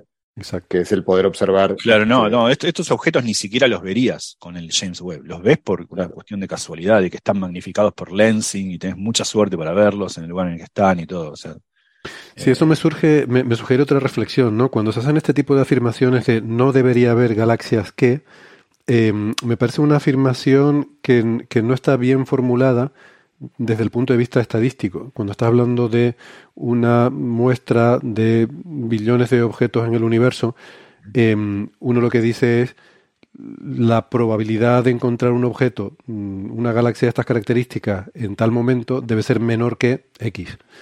Em, porque al final em, no estamos viendo las no galaxias, solo estamos viendo las galaxias. Entonces, de alguna forma hay que poner eso en algún contexto estadístico y comparar esa probabilidad de haber observado esa galaxia con lo que sería esperable de los modelos, que me imagino que es lo que se ha hecho, lo que se ha hecho y, y a lo que se refieren este tipo de afirmaciones, ¿no?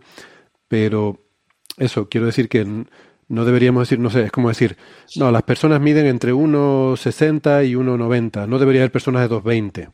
Si ve una persona de 2,20, eso es que, no, mira, hay personas de 2,20, lo que pasa es que son eh, un porcentaje tan pequeño que, que, que no, las, eh, no, es lo habitual. pero si tú miras, suponte, perdona, suponte que tienes un telescopio, perdona, y, y, que solo ve personas de más de 2.15. Y dice, ostras, he visto una persona de 2.20. Y dice, sí, es que tu telescopio no te deja ver de 2.15 para abajo, ¿no? Sí.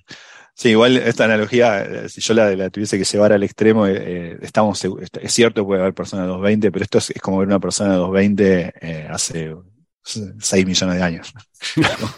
es, como, decir, ahí ya, No, es que había, no es que había poco. no, no, no tan así porque no es que esté en tensión fuerte contra lo, todo lo que sabemos de modelos de evolución, que está en tensión. Sí, pero sigue, valiendo lo de Héctor, porque si tenés un instrumento que solo te deja ver personas de más de 215, quizás justo ves al único que tenía que medir más de 220. No, pero hace, 6 millones, pero hace 6 millones de años que es lo que decía Gastón, no, había ningún ser humano, ¿no? Pero bueno. Claro, pero no entiendo. Igual ah, bueno, no, no, pero. No, pero, pero mi argumento se basa en que, en que que la existencia o no de galaxias de cierto tamaño es estadístico. Es decir, eso depende de cómo ha colapsado el universo y las estructuras del universo parten de una distribución estadística que además está distribuida de forma muy gaussiana muy, muy gaussiana, que son las sí, Pero a, ojo, sin, hacer ningún cálculo, ¿no? A ojo de buen cubero, digamos, con la porción de cielo que vemos con el web tan pequeña y con, y con el hecho de que encima tenemos que ver una que esté magnificado por el redshift y justo mm. prendemos el aparato y a la semana vemos una, es como que digo, está bien, eso no es una buena estadística, pero... Ya, ya, pero por eso, alguien tendría que hacer el número y decir, hombre, la probabilidad de que eso hubiera ocurrido es ridículamente baja. Entonces, bueno, vale. Pero Quiero, quiero ver que alguien haya hecho ese cálculo, ¿no? No que simplemente digan, no, no deben existir. Hombre, no deben existir, esto es estadístico. Exacto. Yo, yo, supongo que alguien ha hecho ese cálculo y, ha llegado a esa conclusión y por eso de ahí viene la frase de no deben existir, supongo, pero la verdad es que no lo he visto. Y sería interesante. yo, tampoco seguí con tanto detalle la parte de la estadística de estos trabajos. Va de los trabajos cuando salieron las primeras observaciones. Mm. Eh, porque ahí fue, ¿no? Donde tendrían que haberlo dicho, eh, en los primeros trabajos. Que si bien todos fueron muy cautos en decir, bueno, guarda, hay que esperar eh, la, confirmación con espectroscopía, igual ya hablaban de la posibilidad de que hubiese galaxias de Redshift 15, no sé, cosas así. Sí, además había varias, ¿no? Había varios candidatos que luego que luego se vieron que eran eso, el, error de la, de la calibración, ¿no? Em, sí. Quizás por recordarlo, el, el asunto es que el, el, o sea, el parámetro con el que se suele medir esto del redshift es eh, que tú habías dicho, ¿no? Que está este corte del imán alfa, que hay una longitud de onda en el cual el hidrógeno empieza a absorber un montón. Em, y eso en el universo local, o sea, eh, aquí, mm, si no hubiera redshift, eh, esa longitud de onda estaría en el ultravioleta prácticamente, empezando el ultravioleta, pero por el desplazamiento del radio. Claro, en galaxias más lejanas se va yendo, ¿no? Entonces, em, las observaciones de las que estábamos hablando, el James Webb, no eran espectroscópicas, o sea, tú no tenías todo el espectro para ver dónde estaba el corte, sino que tenías una serie de bandas y tienes cuánta luz hay en cada banda. Entonces tú vas mirando y, vas diciendo, bueno, en el visible hay tanto, en el infrarrojo cercano hay tanto, bueno, el visible no ves mucho, pero te vas yendo, digamos, desde visible hasta más infrarrojo y ves que de repente en una de las bandas ya baja mucho la luz. Y dices, bueno, pues aquí entre estas dos debía estar el corte. Ese es un poco el, ese es un poco el criterio, ¿no? Entonces, no es algo que estés viendo directamente, sino que depende de cómo varía la intensidad que estás midiendo de una banda a la siguiente.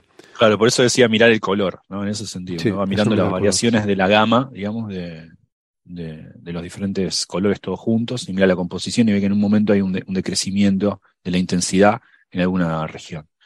Mm. Pero no es lo mismo tener el espectro como ahora. Claro, sobre todo porque si tienes esos problemas de calibración y cada, cada banda, cada filtro está calibrado independientemente. Entonces cada uno tiene su... Cada uno va a tener su error. Puedes, tener, tener el ecualizador mal, mal puesto, claro, como, todo, como todo músico sabe. Sí, sí. Y, no soy yo, es el ecualizador. Hay dos trucos. No soy yo, es el ecualizador. No me olvidé la letra, es el sonidista. Ah, hay dos trucos. Con esos dos trucos, uno. ¿Cuánto podemos aprender de la música? Necesitamos. Bueno, nosotros tenemos al becario para eso. No, el becario eh, se equivocó. Bueno, algo más de galaxias muy lejanas. Mm, pues vamos, si quieres, entonces con esto de los agujeros negros primordiales, ¿no? Que había, eh, había algo por ahí, ¿no? De, de unos, un nuevo modelo o algo así, ¿no? De agujeros negros primordiales. Sí, sí, no, no, voy a, voy hacer, eh, voy a hacer justo, lo voy a tomar más como una, como una, como un disparador para hablar del tema, porque el modelo en sí, bueno, eh, tiene una idea y es un poco, artículo un poco simple y creo que es criticable en muchos puntos de vista, pero la idea podría ser interesante. Es una nueva idea un, nuevo tipo de modelo, que es esto. Primero recordemos que son los agujeros negros primordiales muy brevemente, hasta donde sabemos, y diríamos, podemos decir a ciencia cierta, los agujeros negros se forman a partir de colapso estelar, es decir, las estrellas lo suficientemente masivas, pensemos en estrellas de más de 10 masas solares, colapsan gravitacionalmente y pueden formar agujeros negros después de una explosión, o no necesariamente agujeros, estrellas más masivas pueden ni siquiera formar una explosión, pueden formar agujeros negros por colapso gravitacional, y esos agujeros negros tendrán como mucho perdón, como mínimo tres masas solares. Menos que eso es imposible formar un agujero negro por colapso gravitacional. Entonces pueden tener tres masas solares o más. ¿Hay agujeros negros de unas pocas masas solares? Sí, los hay, los sabemos dónde están. Hay agujeros negros de 15 masas solares, de 10 masas solares, incluso menos de masas solares, algunos candidatos. Eh, en nuestra galaxia hay. Ver agujeros negros de esas masas en otras galaxias es más difícil, no puedes verlo directamente. Aunque hubo, hablamos en un episodio de Coffee Break, quizá habíamos visto el primero, pero lo que podés sí ver es eh, cosas indirectas. Por ejemplo, puedes ver una supernova, no sé, un ejemplo sencillo es M, 100 es una estrella que está a 50 millones, una galaxia que está a 50 millones de años luz de acá, y en 1979, la famosa SN 1979C, una supernova observada por un maestro de escuela, eh, explotó en esa galaxia. Se, sabe que explotó en 1979, pero no me acuerdo si en marzo, pero puede ser marzo o abril de 2010, alguien observó que ahí hay un objeto compacto. Un objeto compacto. Eh, eh, eso puede ser una estrella de neutrones o un agujero negro. Era la primera vez que se, conocía una genealogía desde la explosión hasta la observación de un objeto compacto. Uno no puede ver el objeto compacto, por supuesto, pero sí puede ver, por ejemplo, emisiones de rayos X o alguna cosa que le permita inferir que ahí hay un objeto compacto acretando materia o lo que fuera. Bueno, dicho esto, eso es lo que sabemos de los agujeros negros. Ahora, hay otros agujeros negros que son los que están en los centros galácticos, que son agujeros negros supermasivos. Cuando decimos supermasivos, estamos hablando de como mínimo un millón de masas solares o más. Quizás haya agujeros negros de 100.000 masas solares, pero no los hemos visto todavía. Tenemos algunos candidatos.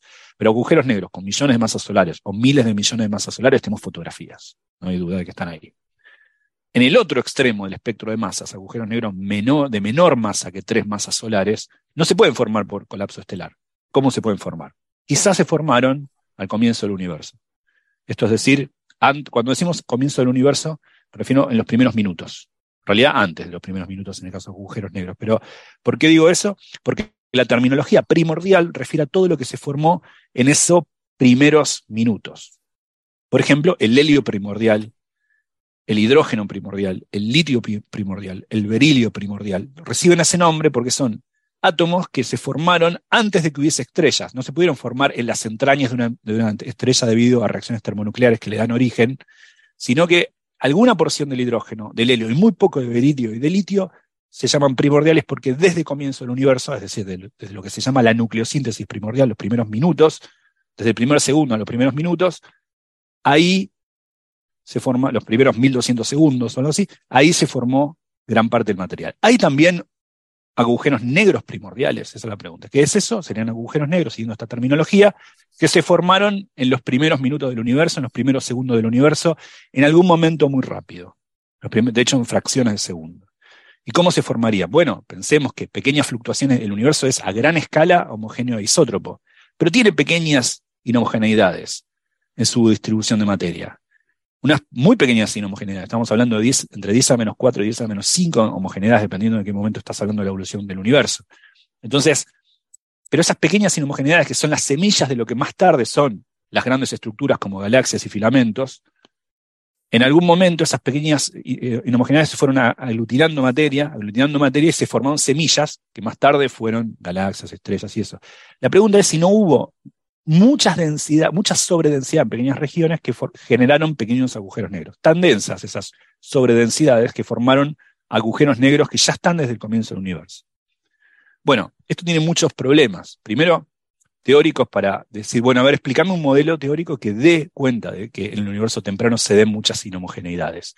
Alguien viene rápido y dice, bueno, acá tenés uno. Es cierto, pero guarda, porque este modelo que me acabas de proponer estropea otras cosas que ya conocemos de nucleosíntesis y funcionan muy bien. Así que tenés que hacer un modelo que sea compatible con, por ejemplo, qué proporción de helio e hidrógeno hay, cuál es la cantidad de berilio y de litio primordial que hubo, qué pasa con procesos eh, nucleares muy complicados como el cuello de botella del deuterio al comienzo del universo, la nucleosíntesis primordial.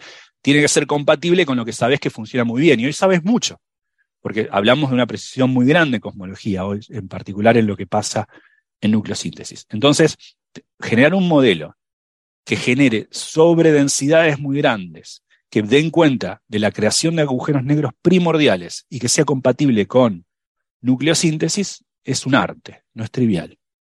Dicho esto, encima, si lo lográs, Eso no quiere decir que haya agujeros negros primordiales hoy. Por ejemplo, si formás agujeros negros primordiales de muy poca masa, la masa de una montaña o algo así, un continente, es menos que un continente. Esos agujeros negros son tan calientes por radiación de Hawking que se hubiesen evaporado en menos de 14 mil millones de años, que es la edad del universo hoy. Entonces ya se hubiesen evaporado y no los verías, no los habrías visto. Es más, esa evaporación, si son, esos agujeros negros son muchos, también estropean parte de lo que conocemos de la cosmología, porque no pudo haber habido demasiada radiación. Entonces tengamos cuidado. Eh, eh, entonces hay una ventana, una cota mínima de masa. No pueden ser de menor masa que tal cosa porque si existieron ya no existirían, se hubiesen evaporado. Por otro lado, no pueden ser de mucha masa. Uno dice, ¿por qué no? En realidad es cierto, pueden ser de la masa que quieras, pero no muchos como para esperar verlos. Hay un juego entre la, la abundancia de ellos y la masa. ¿Por qué? Porque si hay muchos y tienen mucha masa, generarían una distorsión óptica que se llama microlensing, que te generaría como una especie de distorsión en todo lo que ves que nosotros sabemos que no ocurre, o sea, o al menos que ocurre muy poco. Es decir, hay una cota mínima para la masa de los agujeros negros primordiales para que no estropeen lo que sabemos de nucleosíntesis y porque si hubiesen ya evaporado por radiación de Hawking no los veríamos, y por otro lado una, una masa máxima, porque si esa masa máxima encima son muy abundantes, entonces generarían distorsiones ópticas de microlensing que no vemos. Hay una ventana una ventana tan grande que incluso nos permitiría, algo que no creemos que sea así por otras razones, pero hay que ser honesto intelectualmente, permitiría que toda la materia oscura que conocemos sean agujeros negros. Pero tiene que ser de una masa muy restringida. ¿Qué masa es esa? Bueno, hay una ventana. Podemos hablar de masas de, eh, a ver, 10 mm, a la menos 9 veces la masa del Sol, por ejemplo. Algo así. Quizás un, comentario es respecto a las dos restricciones que mencionaste, bueno, mencionaste varias, pero las de microlensing y, evaporación. Una, sutil diferencia entre ambas es que la de evaporación eh, es radical, o sea, como, como, ya se habrían evaporado, quiere decir que eh, no los veríamos. Que no, hay, que no hay ni uno en cambio, el microlensing es, es una cosa, ¿no? O sea, con, la, con la resolución que tenemos no podemos ver, esos efectos, por lo tanto, si hay una densidad es menor que tanto, digamos. Exacto, sí, ese es un poco distinto. También vos, la única sutileza que hay ahí es que uno podría considerar una pequeña ventana de agujeros negros que todavía estarían hoy, eh, que todavía no se habrían evaporado, o se estarían evaporando hoy, entonces uno hasta podría buscar alguna asignatura de esas evaporaciones, pero guarda que tampoco pueden ser muchos porque eso sí te estropearía nucleosíntesis. Ahí también. Pero, pero si no es cierto lo que decís, la cota inferior es tajante porque no habría ninguno, se evaporaron. En cambio, la cota superior tiene que ver con su abundancia. Podría haber un par y no te enterarías nunca. Bueno, la cota inferior es tajante hasta cierto punto porque, eh, o sea, no habrían, se habrían evaporado suponiendo que no hayan acretado nada por el camino. Eh, porque si no, podría, eh, el acretar le habría alargado la vida. Y es muy, es muy importante eso, por ejemplo, estoy dejando un montón de caveats atrás, te los menciono solamente para no entrar en ello porque es larguísimo, pero por ejemplo, cuando el universo era opaco, hay que pensar que esos, agujeros negros estaban en un plasma. Entonces, esos agujeros negros literalmente están como eh, rodeados de espejos. Entonces, la radiación no es tan libre de irse porque es reabsorbida por el agujero negro. Hay un paper de, de Loeb sobre eso, me acuerdo, por ejemplo, que guarda porque la radiación no es un, agujero negro solo, sino que está rodeado en un plasma y esa radiación bounce back, digamos. Ese es un caveat. Otro caveat, por ejemplo, es que cuando uno dice que el agujero negro eh, irradia, es teniendo en cuenta que no hay nada alrededor, pero no solamente un plasma, sino aún en el universo transparente está la radiación cósmica de fondo. Entonces, un agujero negro está absorbiendo todo el tiempo radiación cósmica de fondo. ¿Cuál es la radiación cósmica de fondo hoy? 2,7 eh, Kelvin. Bueno, ¿qué agujero negro tendría hoy eh, esa temperatura. Agujeros negros de la masa de la Luna. un agujero negro de la masa de la Luna tendría 2,7 Kelvin. Agujeros negros con menos, con menos masa que la Luna, por ejemplo, un asteroide, que está perfectamente en la ventana posible, ese tipo en realidad no está libre de evaporarse, está absorbiendo más que lo que evapora. Entonces hay que tener cuidado con eso. Hay, hay que integrar, hay un montón de integrales, pero grosso modo, el sketch es lo que estoy contando. Pero están todos estos caveats en el medio, entonces el modelo es un poco más abstruso. Eh, ese, es un poco lo que sabemos de agujeros negros primordiales. No podría haber demasiados que tengan mucha masa, no podrían haber eh, muy pocos. Ahora, de muy poca masa. Hay una, franja bastante grande. La masa de un asteroide. Porque de hecho es esa, ¿no? Estamos hablando de esa la, no sé, 21 kilogramos. ¿eh? o sea, un asteroide robusto. La masa de un asteroide robusto, eso tiene más o menos 10 a la menos 9 masas solares. ¿No? Pues la masa del Sol, ¿cuánto es? 10 a la 30 kilogramos. Creo ¿no? que 32. Espera, que te lo busco. Yo debería saber eso. En, en gramos, en gramos, supongo. 32 gramos. 10 a 32 gramos. Eh, eh, 9 por 10 a 32 gramos. 10 a la 24 kilos. Eh, no puede ser. No, no. Y algo mal. Uno. Una masa solar. adecuadas vale uno. Seamos, Sí. seamos adultos, uno. Claro, sí. 10 a la 24 Eh, kilos me pone Google. No, 10 a la 30, a la 30 No, kilogramos. 10 a la 30 kilos, 10 a la 30 kilos, sí, sí.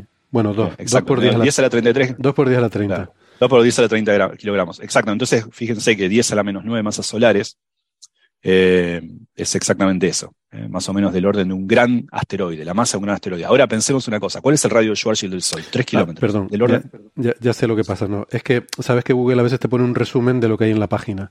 Y lo que ponía en la página era una comparación entre el Sol y la Tierra y lo ponía en unidades de 10 a la 24 kilos. Eh, Ah, ok. y, y con eso se quedó el, hizo el extracto. Claro. Vale. No, pero po- podemos hacer una- un cálculo muy sencillo. Estamos hablando de la masa de un asteroide, 10 a la 20, 10 a la 21 kilogramos. O sea, Mm. más o menos 10 a la menos 9 veces la masa del Sol. La- el, el tamaño de un agujero negro es proporcional a su masa. ¿Cuánto es el radio de Schwarzschild del Sol? 3 kilómetros. Una bola de 6 kilómetros. O sea que 10 a la menos 9 veces eso. 10 a la menos 9 veces un kilómetro, del orden de kilómetros, 10 a menos 12. Micrómetro. Es un micrómetro. Entonces estamos hablando de agujeros negros, tienen la masa de un asteroide robusto, pero miden un micrómetro. Un micrómetro. Por eso es que esas masas tan grandes igual no están, no estropean, aunque sean abundantes, microlensing. Son objetos de un micrómetro. Entonces, eh, de hecho, recordarán de episodios anteriores en Coffee Break que en relación al paper de Bafa sobre la posibilidad de, de- que haya una dimensión oscura, la llamaba él, que es una dimensión extra del tamaño del micrómetro, a la semana siguiente salió un paper de Lust y otros colaboradores que ponían cotas a agujeros negros primordiales debido a esta hipótesis de que haya una dirección micrométrica. Parece una locura que tiene que ver un agujero negro con lo micrométrico, mucho. Un agujero negro de la masa de un asteroide robusto tiene mic- micrómetros de, de tamaño y son los que uno considera en la ventana permitida para que existan agujeros negros primordiales de tal masa. Lo que quiero mostrar con esto solamente es cuán complejo puede ser tratar de que salga un modelo que sea consistente con todo esto. Bueno, eh, esos modelos, ¿modelos de qué? Bueno, modelos que den cuenta de esas pequeñas fluctuaciones del universo temprano que dan origen a sobredensidades que devienen agujeros negros por acumulación de materia en esas sobredensidades. ¿Y eso qué ocurre? Bueno, eso ocurre en transiciones de fase. Cuando el universo temprano tiene una transición de fase. Por ejemplo, la el universo temprano tuvo un montón de transiciones de fase. Viene comportándose de una manera, algo ocurre físico y cambia.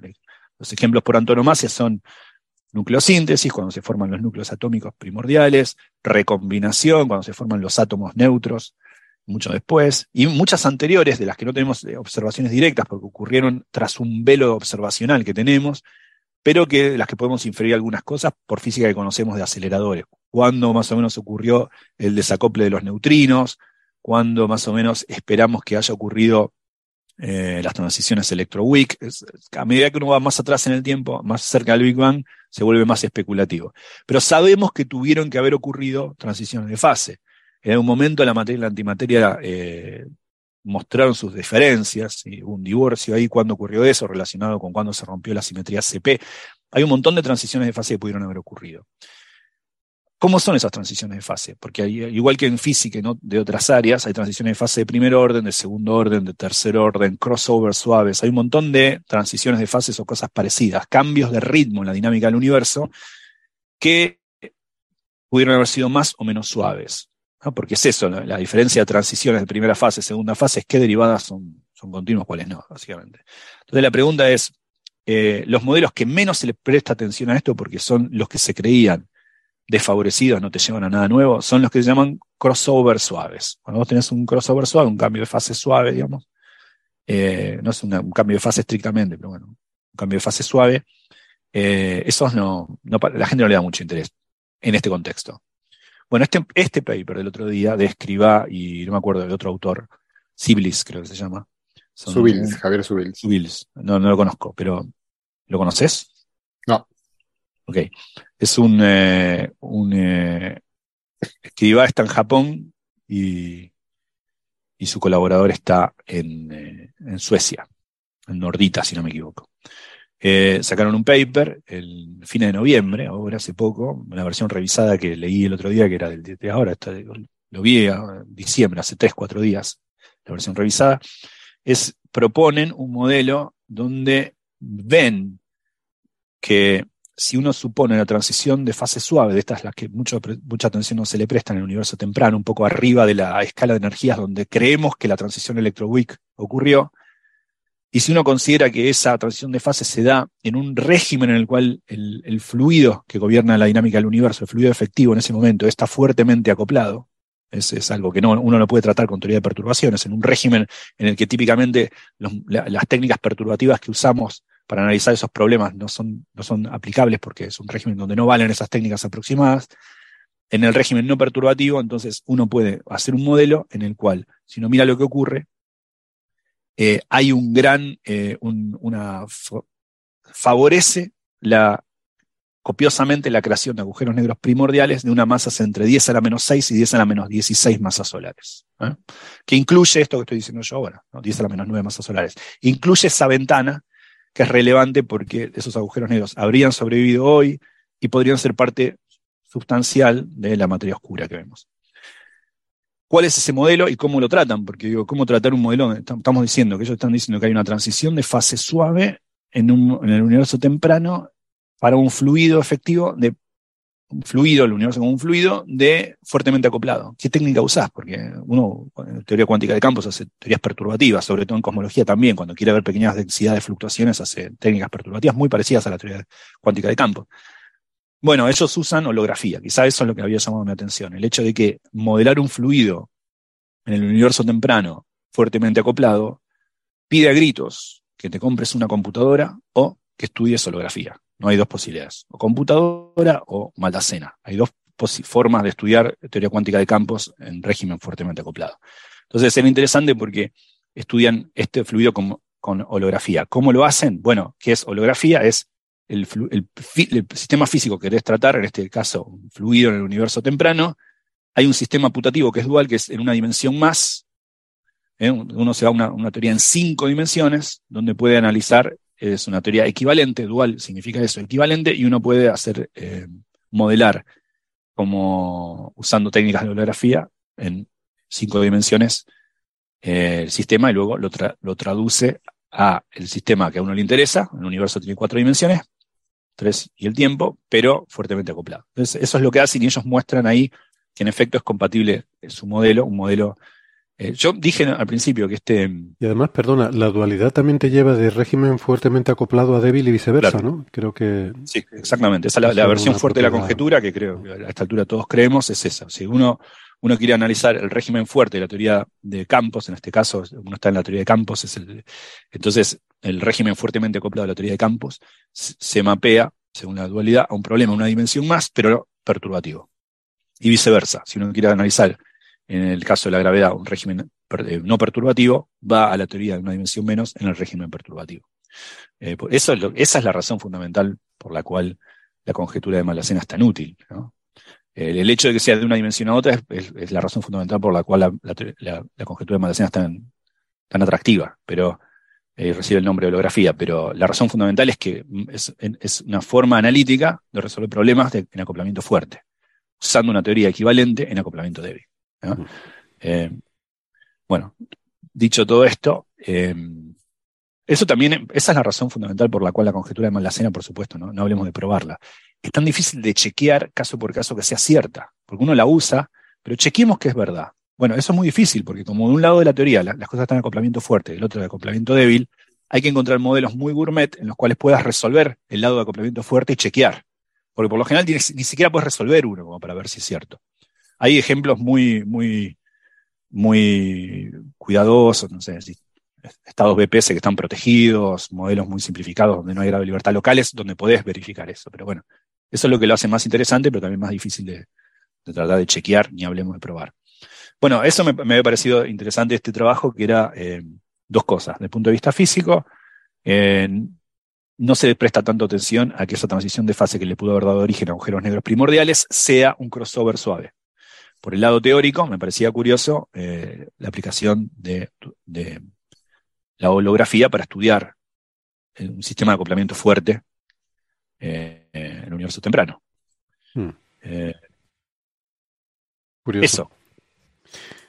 Eso. el, volviendo un poco a la parte inicial en la que hablabas del contexto de, de por qué es interesante ¿no? estos agujeros negros primordiales, em, esa ventana que mencionabas, ¿no? que queda todavía eh, como posibilidad no descartada, em, parece un poco ajuste fino, ¿no? Eh, que la naturaleza hubiera decidido crear agujeros negros primordiales y los hubiera puesto en esa ventana relativamente estrecha frente a todo el rango posible que podría haber. Mm, o, no? ¿Cómo ves tú eso? Entonces, si, a ver si entiendo la pregunta. La pregunta es si, si un modelo en el cual genere solamente agujeros primordiales no, en esa ventana, no. Claro, lo que quiero decir es que parece que hemos descartado la existencia de agujeros negros primordiales en prácticamente todo el rango posible de masa, salvo una ventana relativamente estrecha. Y digo que parece un, problema de ajuste fino el que la naturaleza haya decidido que existan los agujeros negros primordiales, pero en esa ventana. No, claro, no, bueno, en efecto, ese es uno de los problemas más grandes de estos modelos. Yo acá conté los modelos problemas teóricos de hacer, de hacer modelos para que sean que no estropeen nucleosíntesis o hacer modelos que. Pero, yo no, estoy seguro de estar de acuerdo con, con eso, en el sentido de que no, no, no creo que lo que.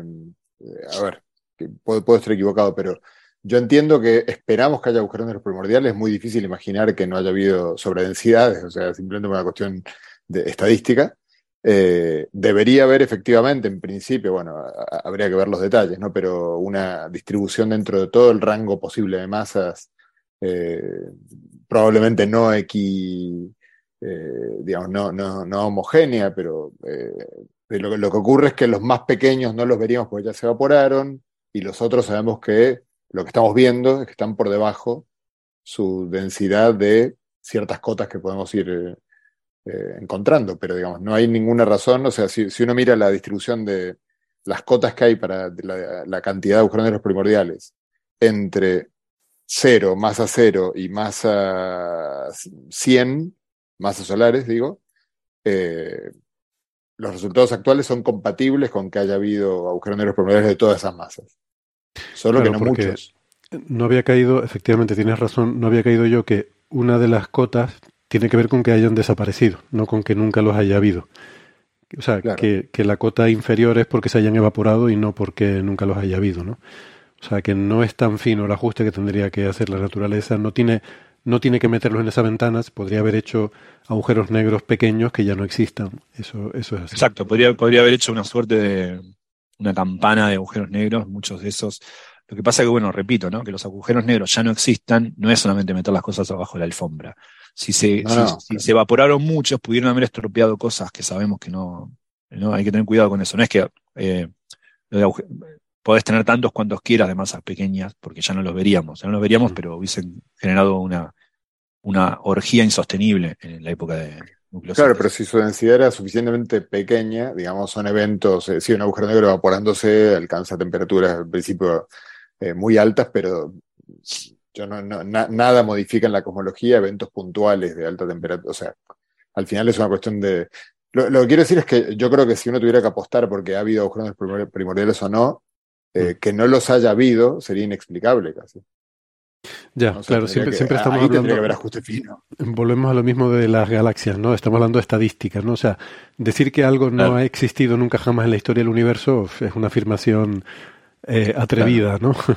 Claro, pero además eso es lo que requiere ajuste fino, digamos. En principio la, la, propia evolución de, eh, del, universo como la conocemos, eh, que por supuesto que es en un, universo homogéneo y isótropo, pero luego están las fluctuaciones sobre eso. las fluctuaciones sobre eso tienen que haber tenido, tienen que haber producido. pero son fluctuaciones sobre un universo en expansión, entonces tienes dos factores ahí que se... tienes que ver cómo se compensan, ¿no? Pero bueno, que en algún sitio, en algún momento, eh, mm, fuera suficiente como para generar. Bueno, sí, o sea, parece difícil decir que, insisto, la negación absoluta de que en ninguna parte del universo, con lo grande que haya ocurrido algo, pues tienes que, de nuevo, hay que ver la estadística, ¿no? Para poder hacer una afirmación tan tajante. Eh, y sí, entiendo lo que quieres decir, que si el número es suficientemente pequeño, escapa a todas las cotas. Siempre todas estas cotas hablan de una masa y una cierta población. Eh,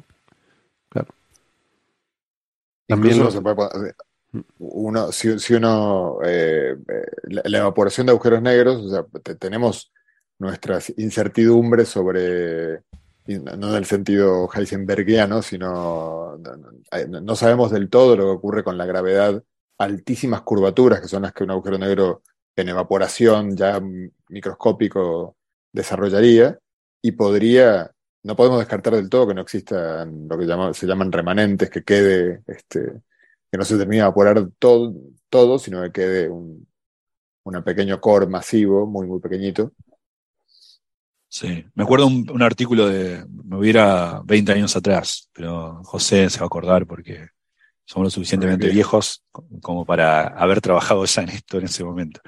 Pero después de los modelos de Randall Sundrum, que era justamente, José estaba en Harvard en esa época, así que habrá vivido un poco esos años ahí, ¿no? Pero me acuerdo unos, un paper, si no me equivoco, de unos uno o dos años después de Randall Sundrum, de Roberto Amparán, un gran físico español, que era un paper interesante que hacían esto. Decían, bueno, si hay una dimensión extra, el modelo de Randall Sundrum básicamente dice que hay una dimensión extra que no es compacta, es efectivamente compacta porque tiene mucha energía oscura negativa en eso, no importa los detalles. Un modelo de dimensiones extra. Pero claro, si hay más dimensiones, los agujeros negros irradian de manera distinta, porque la forma en la que irradia un agujero negro depende de la dimensión en la que está. Entonces, un agujero negro es lo suficientemente pequeño como para ya estarse evaporando de manera violenta. Eso es así, siempre un agujero negro pequeño cuando ya es comparable con la dimensión extra, vería esa dimensión como una dimensión más. Entonces puede ralentizar su evaporación. Entonces, muchos agujeros negros podrían eh, no evaporarse de manera tan, tan besánica como nosotros creemos, si es que existen dimensiones extra. Repito el argumento, si el agujero negro es lo suficientemente pequeño comparado con ellas, vería esa dimensión extra también como una dimensión accesible para su radiación, y entonces el, agujero negro, si bien tiene más direcciones en las cuales radiar, baja muchísimo su, relación entre su temperatura y su, y masa. Entonces se va como eh, tranquilizando y, radia más lento. Y entonces el, trabajo en Parán lo que hacía era acotar el tamaño de esa dimensión extra en función de que si hubiese agujeros negros hoy evaporándose, tendríamos que tener señales en el universo de radiaciones, emisiones muy fuertes de rayos X y rayos gamma de los agujeros negros que están evaporándose hoy. Eso, eso te da una cota a la abundancia de agujeros negros con tal masa, pues se evaporarían hoy y eso permitiría indirectamente poner cotas a dimensión extra. Me acuerdo de ese paper porque me había gustado mucho en su momento. Eh. Ah. El, argumento es bonito. Eh, me pregunto si también la longitud de onda de la radiación, que, que va siendo más corta según el agujero negro se va evaporando, no tiene también que, que ser sensible a esa dimensión extra. O sea, si que no solo el agujero negro, también la radiación que emite tiene que, tiene que ser capaz de ver esa... Sí, pero lo que pasa es que están relacionadas. Justamente el, cambio en la longitud de una, de una radiación de agujero negro está relacionado con su tamaño, digamos. Vale. Está relacionado con eso. De hecho, la derivación más sencilla de la radiación de Hawking, que es la que una deformación de Saskin de la, original de Bekenstein, más precisamente su, su entropía, es pensar cuál es el mínimo bit de información que entra en un agujero negro. Y el mínimo bit de información que entra en un agujero negro es aquel que tiene como longitud de onda el tamaño de su horizonte de eventos. Eh, eh, porque si tuviese, bueno, ese es el mínimo bit de información, porque si tiene menos que su radio, también entra el agujero negro, pero tenés, eh, yo lo pienso así, lo tenés, es como un concierto de rock. Cualquier persona que le gusta el bajo sabe que puede ir con su hermano al lado de la guitarra, porque su hermano puede escuchar la guitarra y el bajo lo escuchas en todos lados. ¿no? no hay que ser egoísta. Si sos bajista, anda cerca de la guitarra para que tu hermano escuche la guitarra. Eso porque, se, porque eh, tu caja torácica y el recinto en el que estás es más, está más sintonizado. La longitud del bajo te llega de todos lados. Uno cuando escucha un bajo en un concierto le pega acá igual que el bombo. En cambio, la guitarra es más direccional. ¿Por qué? Porque la longitud de onda es más pequeña. Lo mismo pasa cuando uno hace radiofrecuencia. Cuando uno hace radiofrecuencia, uno sabe que las frecuencias muy, muy altas son más, direccionales en la atmósfera que las, frecuencias más bajas.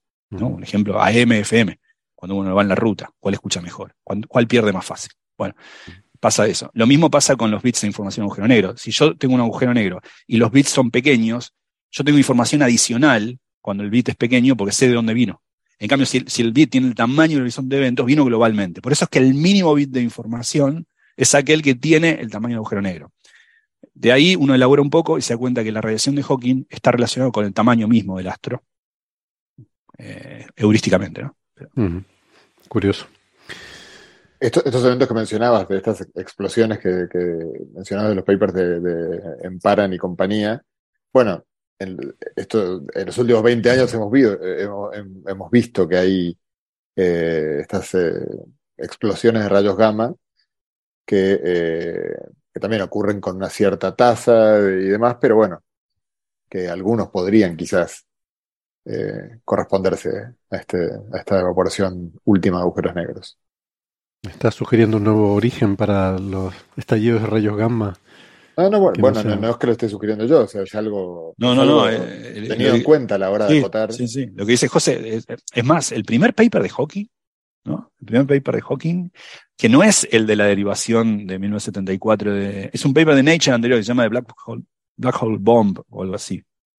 Es un Nature, si no me equivoco. En ese paper ya anticipa el cálculo que luego presentaría en su artículo de Communication of Mathematical Physics. Y dice los resultados, no da la cuenta de todos los coeficientes de Bogoliubov y todo, pero dice, bueno, pero la motivación de ese paper es, eh, habla de estallidos que no, cuyo origen no conocemos en el centro galáctico. Eh, en varios papers de Hawking habla de eso. Incluso el paper anterior, el paper del 70, de la suma de las masas, ¿no? de, que, de, que, de que el área siempre crece.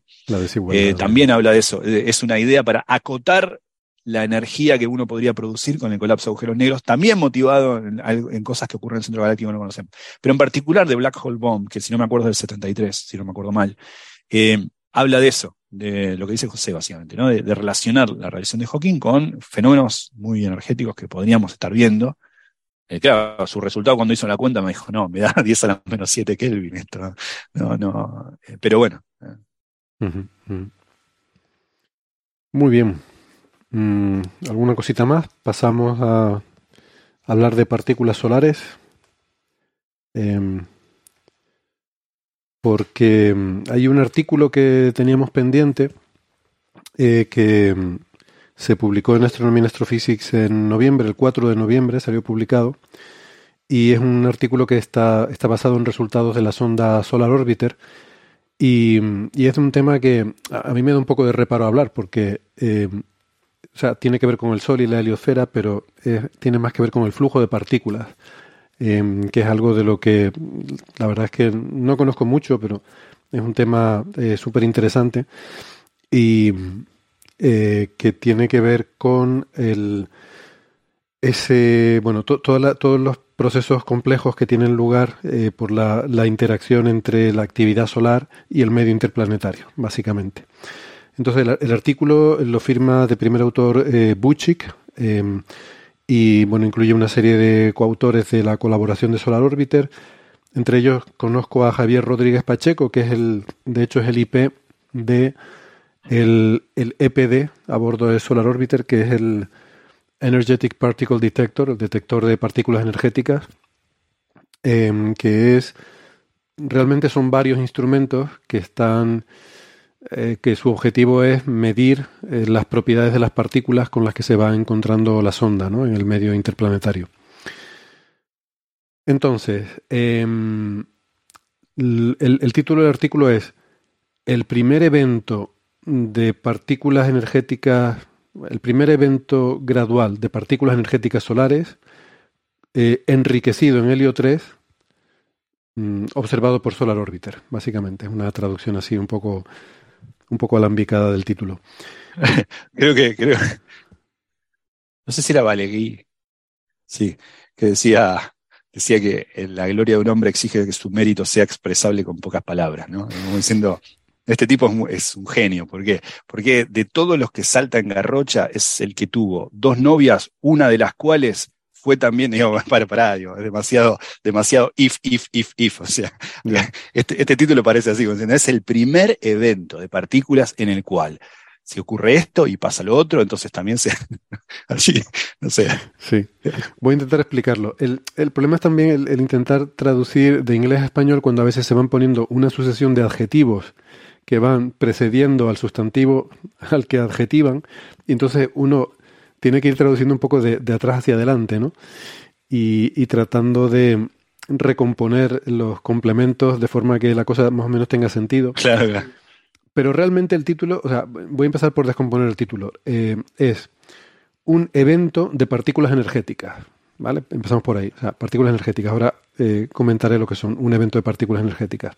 Que es gradual, porque vamos a ver que hay dos tipos, los impulsivos y los graduales. Entonces, gradual y además está enriquecido en helio 3.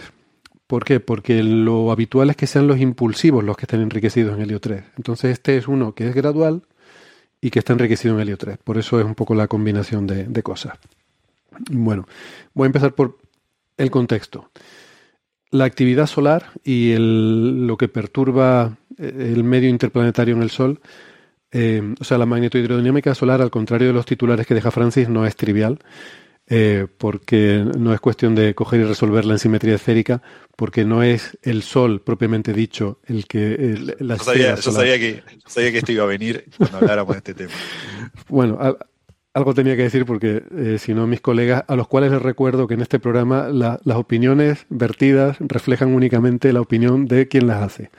O sea que no, no me responsabilizo de los comentarios de Francis.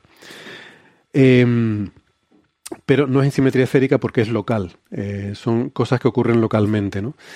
Eh, entonces, hay sobre todo dos fenómenos que son los que más mmm, perturbación generan en el medio interplanetario, que son lo que llamamos las fulguraciones y lo que llamamos las eyecciones de masa coronal. Una fulguración, estrictamente hablando, es un fenómeno observacional, es un destello. O sea, de repente algo se ilumina. Es un destello de luz brillante eh, que claro, tiene unas causas subyacentes, pero cuando decimos fulguración estamos hablando, es importante entender eso, que es un, una característica, un rasgo observacional. Eh, una, una, fulguración típicamente es algo que tiene, que ocurre, un abrillantamiento mmm, muy grande en una región muy localizada, en un, punto, eh, y que tiene una, eh, una fase de subida de intensidad del brillo muy rápida, de, pueden ser segundos o incluso minutos, y luego decae a lo largo de horas, ¿no?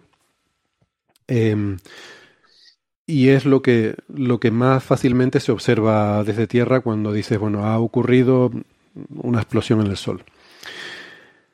Luego, eh, el, el, otro proceso así importante son las eyecciones de masa coronal, en las cuales una parte, una gran cantidad de masa, de hecho llega a ser una fracción, una fracción de toda la masa de la corona, se, se desliga de, por una reconfiguración magnética, se desliga del Sol y es expulsada. Entonces, eh, la fulguración eh, normalmente es producida por una reconexión magnética, es un fenómeno muy violento, muy rápido, eh, es equiparable a pensar en una explosión, si lo queremos ver así, mientras que una eyección de masa coronal se parece más a una desestabilización de, de una cantidad de plasma que es, es expulsado y, y es más progresivo. Es un fenómeno que puede durar horas o días y, y, podemos, si uno es como una explosión, el otro lo podríamos asociar como una erupción volcánica. Entonces, son cosas distintas, aunque suelen estar asociados. Es decir, las eyecciones de masa coronal suelen ocurrir en regiones con una topología del campo magnético compleja eh, y en la que tiene lugar reconexiones que cambian esa configuración y hacen que se desestabilice y una parte importante, pues por, por flotación, por lo que sea, sale eh, expulsada del Sol. Y esas reconexiones suelen llevar asociadas fulguraciones, o sea que hay como una relación, pero, pero no suele ser o, o no tiene por qué ser uno a uno. Es decir, podemos observar una fulguración muy potente y a lo mejor no hay eyección de masa o hay una eyección pequeñita o podemos tener una eyección de masa coronal y no ver fulguración, o ver unas pocas pequeñas fulguraciones y sin embargo la eyección de masa coronal ser muy grande. Y en general, una cosa a tener en cuenta es que la eyección de masa coronal eh, es como un. va como un abanico, eh, suele estar muy abierto en ángulo, entonces eh, suele expulsarse masa en un, en un ángulo bastante abierto, ¿no? Entonces, la extensión espacial que ocupa es bastante grande. Eh, entonces, cuando ocurre una eyección de masa coronal, pues toda esa masa se, inyecta en el medio interplanetario, eh, superpuesta al viento solar normal, y eh, pues se libera ese, material que, son básicamente protones y núcleos de helio y electrones, eh, pues no sé, a, a mil kilómetros por segundo de ese orden, entre 500 y 1000 kilómetros por segundo. Y bueno, pues esa, ese material puede, puede llegar a la Tierra, puede, puede ser observado, lo que sea. Pero eso no es lo que, a lo que nos referimos cuando hablamos de un evento de partículas solares. Cuando hablamos de un evento de partículas nos estamos refiriendo a que eh, estamos recibiendo partículas que son mm, incluso mucho más energéticas que eso, eh, del orden de 100 megaelectronvoltios de, de energía por partícula.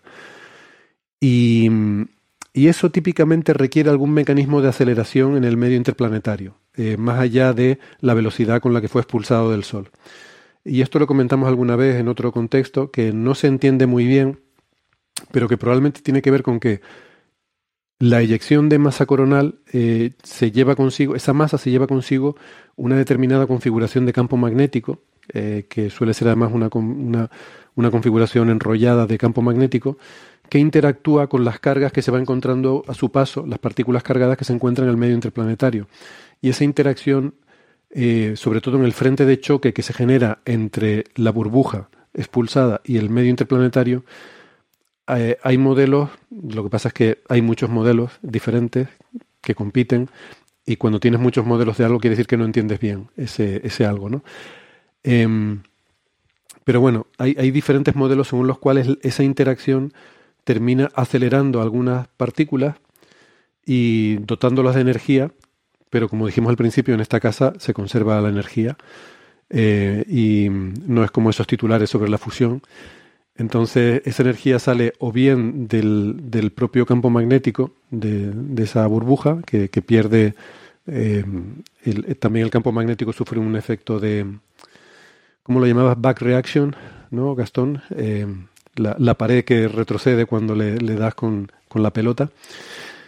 Eh, o también la, el resto de partículas del frente de ondas que pueden frenarse algunas a costa de que se aceleren otras. Entonces, bueno, recule. Eh, sí, exactamente. Esa sería la. ¿Queda, ¿Queda, mal en España eso? No sé, tengo miedo no, en España. Yo. No, se dice, se dice habitualmente, sí. Bueno, pues ya hemos llegado al e, evento de partículas energéticas solares, ¿no? Eso es lo que llegamos, eso se detecta, incluso a veces se detecta a nivel de suelo, entonces tiene otro nombre, se llaman Ground Level Enhancement, un aumento a nivel de suelo, pero aquí no estamos hablando de eso, estamos en el espacio, entonces se llaman simplemente evento de partículas. Eh, estos eventos de partículas hay de dos tipos, los impulsivos y los graduales. Entonces, los impulsivos mmm, no es que no es que sean así que, que, les dé por decir lo primero que se les viene a la cabeza, ni que vayan y te regalen flores por la calle, como el anuncio aquel famoso de, de cuando éramos jóvenes, sino que mmm, se llaman así porque eh, o sea, no son los que dicen, ¿qué hace Bobo? Anda para allá. Tenía que aparecer la referencia. Estábamos al principio bromeando que seguramente estarías preparando alguna charla sobre la, la, conexión entre Einstein y Messi o algo así, ¿no? Eh, claro, porque yo, yo soy un pésimo, yo, yo, soy un pésimo representante de nuestra cultura futbolera. Sea, imagínate, ver un argentino tiene que decir algo y yo necesito que, que venga José porque eh, ese es el eje, ese es el eje ortogonal claro. que tienen Gastón y José. Es la... Claro, sí, ese es quizás el único interés que no compartimos. Si alguien, si alguien no sabe quién es quién, pues que se acuerde que José es el que le gusta el fútbol y Gastón le tira, el que no. le tira una pelota, que le tira una pelota y es el, el, el que la patea le sale bien es José. ¿no? Se rompe la degeneración en ese momento, ¿no? A pesar de lo cual, Gastón ha sido elogiado por sus conocimientos futbolísticos, por, por el portero de su edificio alguna vez. Ah, sí, sí, sí. Ah, bueno, tiene una estrategia para hablar de fútbol, perdón por la, esta larga pausa, pero cuando sí. al, alguien le habla de fútbol, él lo que ha aprendido es que con interjecciones convenientemente elegidas uh -huh. eh, y movimientos arqueos de cejas y ese tipo de cosas, sí. eh, puede mantener la conversación un número arbitrario de tiempo. Casi una hora, sí. Entonces el, por, el, el, portero del edificio una vez le dijo, este, después de varios... Eh, se, Espérate, ¿estamos seguros de que, de, que, de que, el portero no... Mira no cómo te acordás. Mira cómo te acordás. Estamos seguros de que por no... Fin alguien, por fin alguien que sabe de fútbol. Sí, me dijo eso, me dijo, por fin alguien que sabe de fútbol, no podía creer. Y dije, encima me ganó un premio. Es como, pasó, pasaba yo y había otro, otro que viendo estaban discutiendo y dice, acá, acá sí hay uno que sabe de fútbol. Dice, bueno, sí. Uy, Héctor, estás muteado, diría yo. Sí, perdón, es que estaba tosiendo y, y, me muteé. Digo que eso básicamente porque lo estabas dejando hablar a, al portero. Totalmente, me di cuenta de eso, ¿no? De que en realidad el interés es una cuestión casi catártica del fútbol. Entonces, a mí no me gusta decir que no me gusta el fútbol en, en algunos contextos porque quedo como un snob o la gente no me cree, ¿no? me molesta. Entonces, eh, aparte me siento como que hago la fiesta a la gente, ¿no? Porque la gente está feliz. A mí eso me encanta del fútbol, que haga a la gente feliz. Me parece genial. Tampoco soy una persona insensible. Yo miro el, gol de Julián Álvarez el otro día y digo, uh, qué lindo gol. O sea, no, tampoco soy un tarado. Eh, pero bueno, también me doy cuenta que me interesa por otro lado. Yo a mí adoro Maradona, pero después pienso por qué. Bueno, porque como, personaje literario es alucinante. Digo, pero eh, me, parece genial. He, he, visto el Mundial del 78 con mi papá, he visto el Mundial del 86 con mi papá, he visto, no sé, digo, no vi las últimas finales de Argentina, por ejemplo. La última final de Argentina no la vi. A ese nivel de mi, desinterés por el fútbol. Ahora, no me gusta guardarle la, fiesta a la gente. Me parece genial que la gente esté contenta. Después podemos discutir si no hay un, un fightback ahí también, si la gente tendría que estar pensando en eso en otra cosa. No, no, no, quiero eh, sobre psicoanalizar este tema. Me parece lindo que la gente esté contenta, en particular mis amigos. Ahora, dicho esto, digo, ¿cómo hago para.? Yo no puedo hablar, no, sé, no sé, sé el nombre de dos jugadores de la selección. A uno le dicen Dibu, que es el arquero, y no sé cómo se llama, por ejemplo. Mi, desconocimiento de fútbol es increíble. Julián Álvarez lo aprendí el otro día. Es fácil de acordar porque hay una calle que se llama Parecido. Eh, y después me no, igual. Igual. Me, va a ser avenida, ¿eh? La, van a convertir en avenida. Me, alegro porque el gol fue genial. Ahora, los dos, pero el segundo sobre todo. Me, parece buenísimo. Ahora, dije, ¿cómo puedo eh, decir esto? Porque tampoco quiero faltar respeto a la gente. Me preguntan, yo no sé, el jugador de fútbol, me acuerdo de Batistuta, no sé. Entonces, ¿qué, ¿qué hago? Bueno, me di cuenta que la gente quiere contar, él quiere expresar. Entonces digo, voy a poner esto a prueba. Y siempre funciona. Yo hago como los perritos que hacen así en el auto. Cuando el tipo me dice, ¿viste el partido? Yo contesto, digo. para los oyentes del podcast, cuando, cuando Gastón dice que ah, el perrito que hace está moviendo la cabeza así. El perrito, el perrito, el perrito anuente ese. Entonces, eh, y cuando, cuando alguien me pregunta, ¿sabes? Eh, ¿Viste el partido? Digo sí, porque si no queda mal. Entonces digo sí. ¿Y qué te pareció? Entonces yo lo único que digo es, y, y, hago un gesto así, y, el otro arranca solo, dice, sí, yo pienso lo mismo, sí, porque esto de jugar todo, todo atrás, la verdad, eh, eh, no está bien. Y no, Dios, y, vas por ese lado. El tipo estás contento porque se cree que sabe mucho, porque todo el mundo está de acuerdo con lo que, todo el mundo sos vos. Eh, está de acuerdo con lo que vos. Y entonces, claro, eh, el tipo está contento. Vos estás bien. Me parece genial. Esto me recuerda, había, una serie, una comedia que a mí me gustaba, bueno, la primera temporada me hizo mucha gracia, luego ya se, volvía como muy repetitiva, pero, da, igual un poco el que. Pero er, era de un edificio de vecinos y eh, había un partido de fútbol muy importante y uno de ellos pues no tenía el Canal Plus o no sé qué, quería ver el partido, entonces quería ir a, le, pidió a los, a los vecinos si no le importaba ir a ver el partido a su casa. Y estos vecinos eran una pareja gay. Y entonces, claro, de repente estaban muy preocupados porque, claro, al ser gay no le gustaba el fútbol y no sabían nada de fútbol. Y entonces temían que, o sea, esto, esto, todo, o sea, todo el, toda la historia es genial. Entonces tenían miedo que se les notara, porque ellos además pues no lo, no lo hacían público. Eh, entonces pidieron ayuda a un amigo y, les dijo algo parecido a lo que tú acabas de decir, ¿no? Dice, no, no, pero eso es muy fácil. Si la gente, cuando lo que no quiere es que le coman mucho, o sea, que, que les den un poco la razón y tal. Hay un par de frases que tú las sueltas y tal, y ya con eso quedas bien. Eh, abre a la banda, eh, doble pivote, pero ¿por qué no, no, jugamos con doble pivote? Le dice así un par de frases, ¿no? Dice tú, aleatoriamente, sueltas estas frases de vez en cuando. es muy riesgoso, alguien te dice, pero, pero, estamos jugando con doble pivote. Sí, y vos ahí que decís. Y ahí, el, buen mentiroso diría, Triple pivote. Vos, sabés, lo que yo me quiero referir cuando. Claro, pero yo no, pero esto no, esto no es doble pivote. Y el tipo dice, tenés razón. claro, exacto. Bueno, pues empieza, empiezan así y tal, y, efectivamente el, vecino va a ver el partido de su casa, se disfrutan todo el partido, y dice, oye, y cuando termina, oye, qué bien me lo he pasado y tal. La verdad que he disfrutado mucho viendo el partido con. Sí, sí, nosotros también, nosotros también y tal. Y termina diciendo, la verdad que me ha sorprendido lo, mucho que sabéis de fútbol. Yo pensaba que vosotros los gays no, no os gustaba el fútbol. A mí, a, mí me, a mí me, por ejemplo, yo creo que una persona, el problema es que la mayoría de la gente no sabe fútbol, pero se siente que sí. O sea, José que no solamente le gusta el fútbol, sino que jugó al fútbol, digo, no te digo profesionalmente, pero semi-profesionalmente jugó, eh, que viajó para jugar, digo, ese tipo de... Eh, esa gente te detecta que no sabes nada, pero hay otra, mucha otra gente que no, que tampoco sabe más que yo, solamente que sabe el nombre de los jugadores y, no sé, yo por ejemplo no juego tan mal al fútbol cuando juego. no sé, no, no, no, no, no, no me gusta nada más. Bueno, eh, no, no, sé si vale la pena retomar lo de las partículas solares, porque al fin y al cabo. No, fue José el que nos hizo, nos hizo diverger. sí, sí, sí, es cierto. Es que aquí nunca hablamos, hablamos. aquí nunca nos dispersamos. Em, eh, estaba contando la historia esta de, las partículas, ¿no? Y, explicando un poco. Ah, sí, ya me acuerdo, que, algunas eran impulsivas, ¿no? Y por eso, por eso venía el asunto, lo del bobo y tal.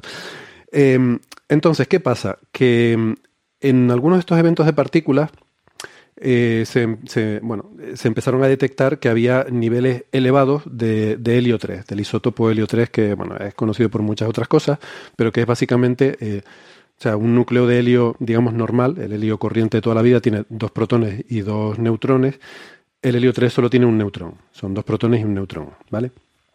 Es un isótopo, o sea, una variante del, núcleo de helio eh, que es muy poco abundante, lo normal es que sea eso, el, helio 4, que son dos protones y dos neutrones, pero mm, se puede producir, se puede generar, pero requiere condiciones, mm, o sea, digamos que requiere una, reacción nuclear, requiere algún tipo de interacción nuclear para formar helio 3. Em, entonces, sobre todo en los eventos impulsivos, estos eventos de partículas impulsivos, al analizar la composición de esas partículas, se veía que no era exactamente igual que la del viento solar normal, porque tenía, primero, estaba enriquecida en em, elementos pesados con alto estado de ionización. Mm, casi todo el plasma solar es hidrógeno y helio y está totalmente ionizado a estas temperaturas, pero hay otros elementos en menor proporción como el hierro, y el hierro pues está ionizado hasta un, hasta un cierto nivel. Eh, Ionizado quiere decir que le faltan electrones, ¿no? Bueno, pues en estos, en estos eventos le faltan más electrones de lo normal a los eh, átomos de hierro, por ejemplo, ¿no? Mm, ¿Por qué? Porque estos, estas partículas derivan de procesos muy energéticos en los cuales les pasan cosas a, los átomos, eh, como por ejemplo perder electrones o que se produzcan interacciones nucleares que den lugar a la producción de isótopos como el helio 3.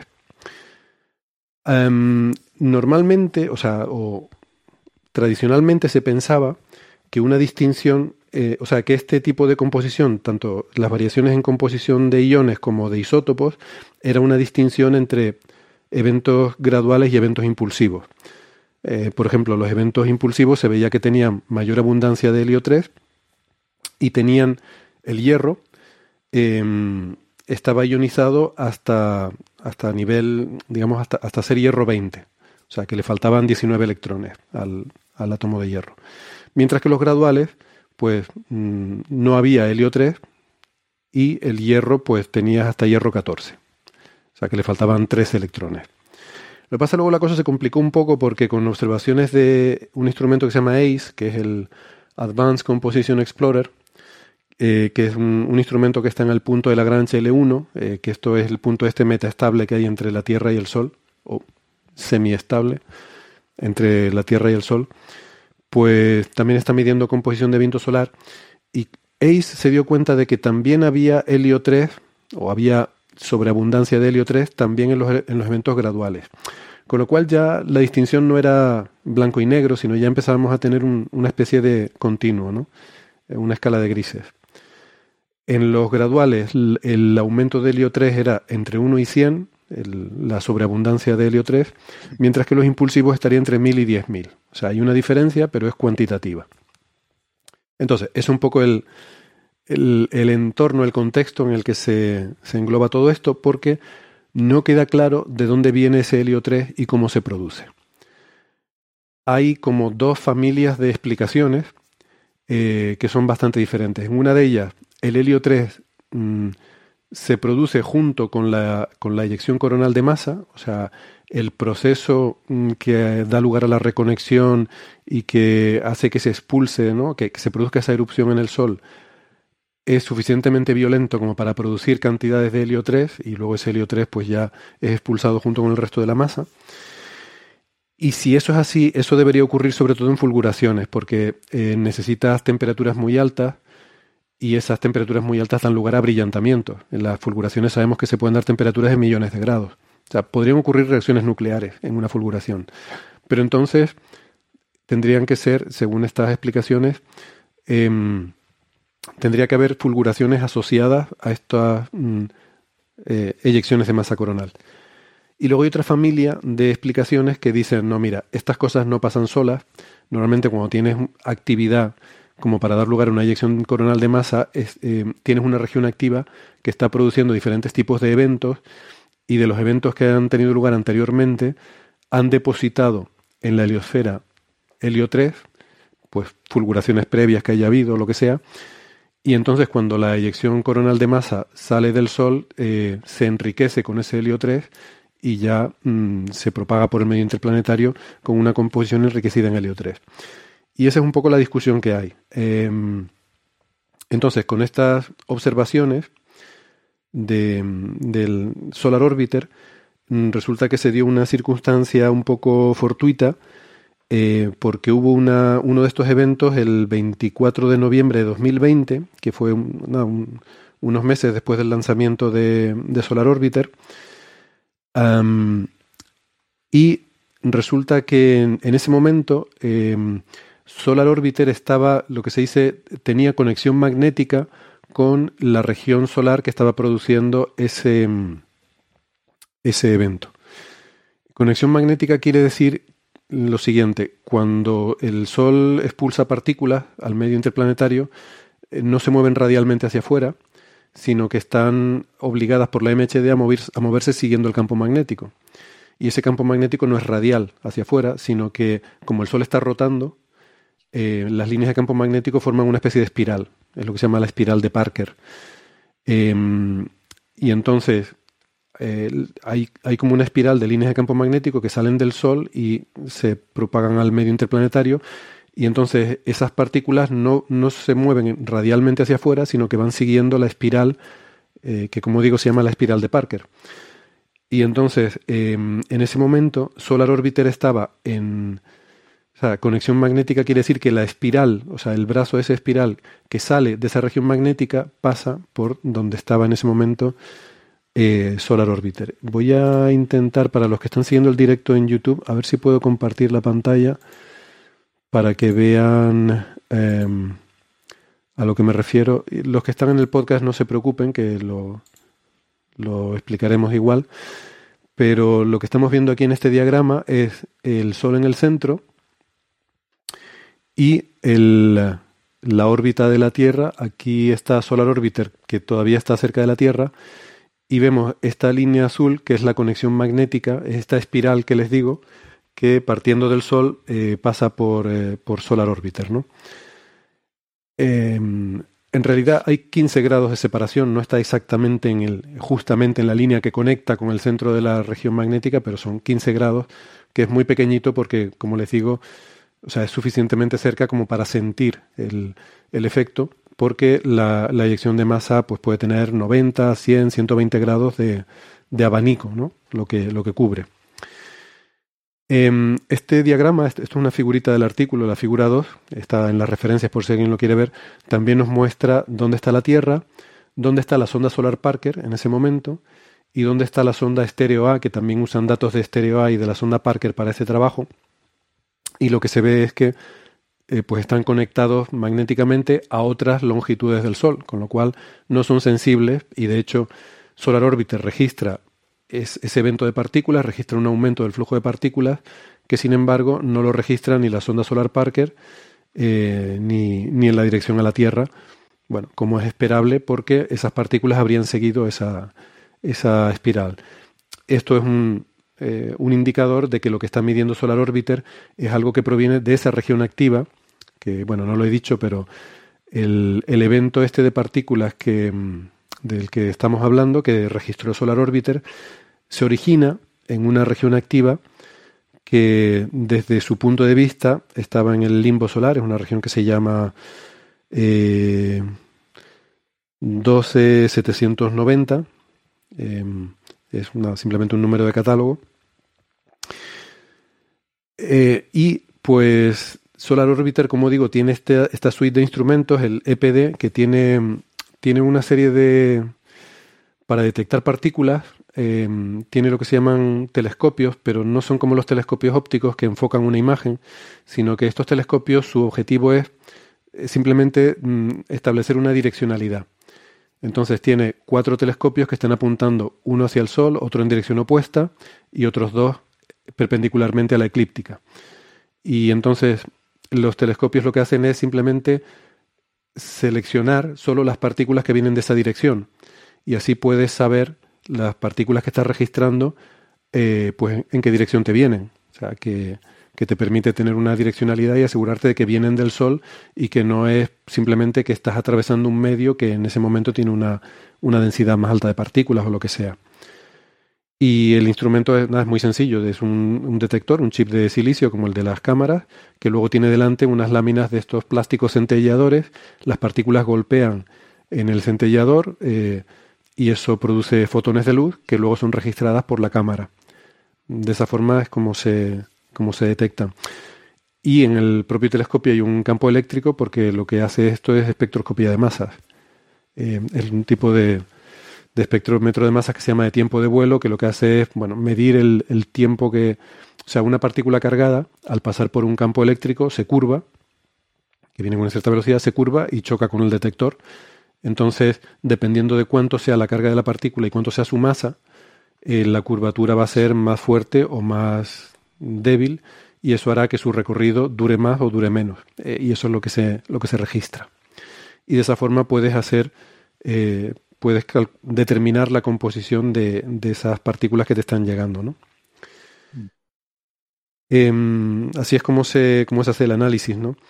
Mm, otro elemento a tener en cuenta es que no, no se produce un eh, lo que suele acompañar a estos eventos que, que, que producen enriquecimiento de helio 3 eh, suelen ir acompañados también de un estallido de radio, un estallido de radio tipo 3 se llama, que mm, está asociado con algunas fulguraciones y en este caso no se, no se observó. Entonces, la conclusión... Una pregunta, ¿y, y, la, esa, y la clasificación tipo 1, 2, 3, ¿qué, ¿a qué refiere? ¿Qué, qué es? Uf, eso no lo sé. Eso, eh, tiene que ver con no, la... No, no, yo no sabía que había un... Sí, sí, hay como cinco, hay como cinco o seis tipos de estallido de radio que producen la, la actividad estelar, que al final ah, es radiación sincrotrón o ciclotrón y dependiendo de las propiedades de de cómo es el espectro, de cómo es la, la duración característica, eh, pues se, se, clasifican ¿no? en diferentes tipos porque suelen estar asociados a diferentes fenómenos.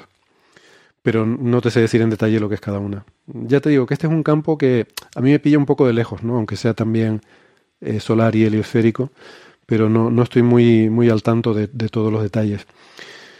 Eh, bueno, la conclusión a la que llegan es que se trata de efectivamente de material previamente depositado, que probablemente, ¿no? No, se puede saber seguro, que probablemente sea material depositado por la actividad anterior, que, que además se, se, había observado una serie de, eh, de fulguraciones que tuvieron lugar entre el, recordemos, esto fue el 24 de noviembre, pues entre el 17 y el 23 hubo toda una serie de, festival de, tormentas y actividad que, en, el que se produjeron varias fulguraciones que, mm, eh, según ellos concluyen, probablemente enriquecieron previamente la heliosfera con ese helio 3, que luego fue eh, barrido por la eyección coronal de masa. Y bueno, pues una primera, eh, digamos, eh, explicación empírica con Solar Orbiter a, este problema. Y bueno, está muy bien porque este es el tipo de ciencia en el que Solar Orbiter puede contribuir muy bien porque tiene esta combinación de instrumentos de imagen y de detectores de partículas que es muy, eh, muy potente. ¿no? Tiene... La pena aquí es que cuando se hicieron estas observaciones todavía no estaba funcionando el, el instrumento de imagen ultravioleta que les hubiera per permitido el tener simultáneamente el registro de, de fulguraciones y pequeños o sea, sobre todo de, de pequeños eventos de, um, de reconexión, de, de, pequeñas fulguraciones. Eh, eso lo suplieron utilizando datos de Estéreo A, la sonda de, la NASA. La NASA. Mm, pero, o sea, está bien, pero la perspectiva no era la idónea con Estéreo A, porque estaba en otra localización. Eh, estéreo, recordemos que son dos ondas A y B que están situadas en la misma órbita de la Tierra, pero una 60 grados por delante y otra por detrás. Se llama estéreo porque la idea era que hicieran imagen del Sol desde dos puntos de vista ah, diferentes. Esa es la idea. Que estén lejos era la idea. Digamos. Exacto, que estén lejos es la idea. Eh, y, y, bueno, me parece la verdad un resultado bonito, ¿no? Y una de estas cosas que Solar Orbiter sobre todo mmm, básicamente estaba diseñado para, para poder hacer. Y que, claro, requieren un poco de serendipia porque tienes que estar en el sitio adecuado, en el momento adecuado, mm, para tener esa conexión magnética con la región de donde se produce la, actividad. Pero en ese caso, justo al poco del lanzamiento se dieron las, las circunstancias y, hombre, lo ideal sería que, que lo pudieran volver a pillar en, en otro momento, algún, algún otro evento similar, y sobre todo estando más cerca del Sol, porque aquí están prácticamente a una unidad astronómica. Eh, así que, bueno, yo creo que si, si, esto se dio a los pocos meses de lanzarse, eh, seguramente no es tan improbable y volveremos a tener eh, más eh, observaciones posiblemente mejores, más cerca del Sol y por tanto con, con bastante mejor calidad en los datos. Ah. Así que nada. Pues está, me Sí, un interesante leer esto. Mm. Un comentario que nos devuelva al tema anterior es que eh, he observado una suspic- algo que me hace sospechar, porque el Solar Orbit está más cerca de la Tierra que del Sol. La- eh, por lo que estoy viendo en la gráfica de la figura 2, Sí, hay un este, este pico de partículas, de, de partículas de 10 megaelectronvolt, no importa la unidad, 10, Ujú. eh, el 25 de noviembre del 2020, día en el que murió el 10, Diego Armando Maradona, exactamente. Vaya, hombre. Entonces sospecho, mi hipótesis es que esta señal no viene del Sol, sino que viene de la Tierra. Y por esto, y por esto, eh, queridos amigos, hemos tenido aquella discusión que ustedes pensaban que nos habíamos dispersado y estamos hablando de boludeces que dicen ustedes. y de- pues, pues no, eh, tenía, tenía todo un sentido y era porque esta fecha es es una fecha señalada. ¿Viste? El cielo lo dice. Todo, todo está conectado. Eh, ah, no, lo de la cuántica es la semana que viene. Bueno, eh, Betel... Betelgeuse para terminar. Sí, es sola- solamente una, una efeméride graciosa, ¿no? Que se cumplieron hace tres días. O- eh, otra 102 efeméride. Otra efeméride. Eh, 102 años de la primera vez que se observó, no sé, 1920, la, el hecho de que Betelgeuse es finita. ¿No? ¿Qué quiere decir esto? Que sabemos que las estrellas son finitas. Finitas en el, tamaño, en la resolución. Es la primera vez que alguien resolvió el tamaño de una estrella, que no fuera el Sol, por supuesto, que es de este tamaño. Pero digo, que mirando el cielo, esos puntitos, cuyo ya se sabía en el siglo XIX, un debate que había en el siglo XVI, pero que se había resuelto hacía muchos, muchos siglos ya, que el tamaño de las estrellas es un tamaño aparente y, y esas fluctuaciones en el brillo en gran parte, en gran parte se deben a las fluctuaciones en la atmósfera, ¿no? Ese titilar. No de todas las estrellas, en particular Betelgeuse es una estrella que, cuyo, cuyo brillo es variable, cosa que se había observado y, se- la gente cui- cuidadosamente observó eh, ya en, el siglo anterior, o sea, en el siglo XIX. Pero en el siglo XX, en 1920, en diciembre de 1920, fue la primera vez que usando telescopios de tierra, como de básicamente el del Monte Wilson, ¿no? El telescopio más importante del mundo en esa época, con el que se observó la expansión del universo. Fue la primera vez que se observó que Betelgeuse tenía un tamaño. Eh, La primera vez que se resolvió el tamaño de una estrella, que no fuese el Sol. Es la primera vez que esos puntitos del cielo dejaron de ser puntitos, digamos, que, en efecto vimos una, vimos el tamaño de algo. El tamaño de algo que está a 600 años luz de acá. Relativamente cerca, para escalas galácticas, ¿no? el centro galáctico está a 26.000 años luz, pero 600 años luz. Una, una enorme estrella, para que podamos resolverla, la, razón por la que vimos a Betelgeuse es porque es muy, está muy cerca para ser tan grande. Eh, tiene unos poco más de 800 millones de kilómetros de, tamaño, es enorme. ¿no? Muchísimo, muchísimo más grande que el Sol. Una gigante roja, que, muy vieja, y que tiene un brillo variable. Recordarán a Betelgeuse por varias razones. Primero, porque la que vemos a simple vista en el cielo es el hombro de Orión, esa, estrella que está en el hombro de Orión, y que hace unos años, 2020 más o menos, principios de 2020, hubo algunas especulaciones acerca de que su, su mermar muy violento del brillo tenía que ver con la, posible, la posibilidad de que muriera pronto. Pronto significa en algunos 10 a las 5 años, 10 a las 4 años. Luego se supo que no era así, que no necesariamente es así en realidad. Pero bueno, eh, quería eso traerlo como efe- efeméride, ¿no? Una, una, fue la primera vez hace 102 años que eh, resolvimos el tamaño de una estrella. Y es importante esto del tamaño de las estrellas, le- les cuento una anécdota solamente. eh, a mí me gusta el punto de vista epistemológico porque a veces muestra cómo la gente que está equivocada es la que mejor razón tiene, ¿no? Y, y porque hay teorías que nacen refutadas.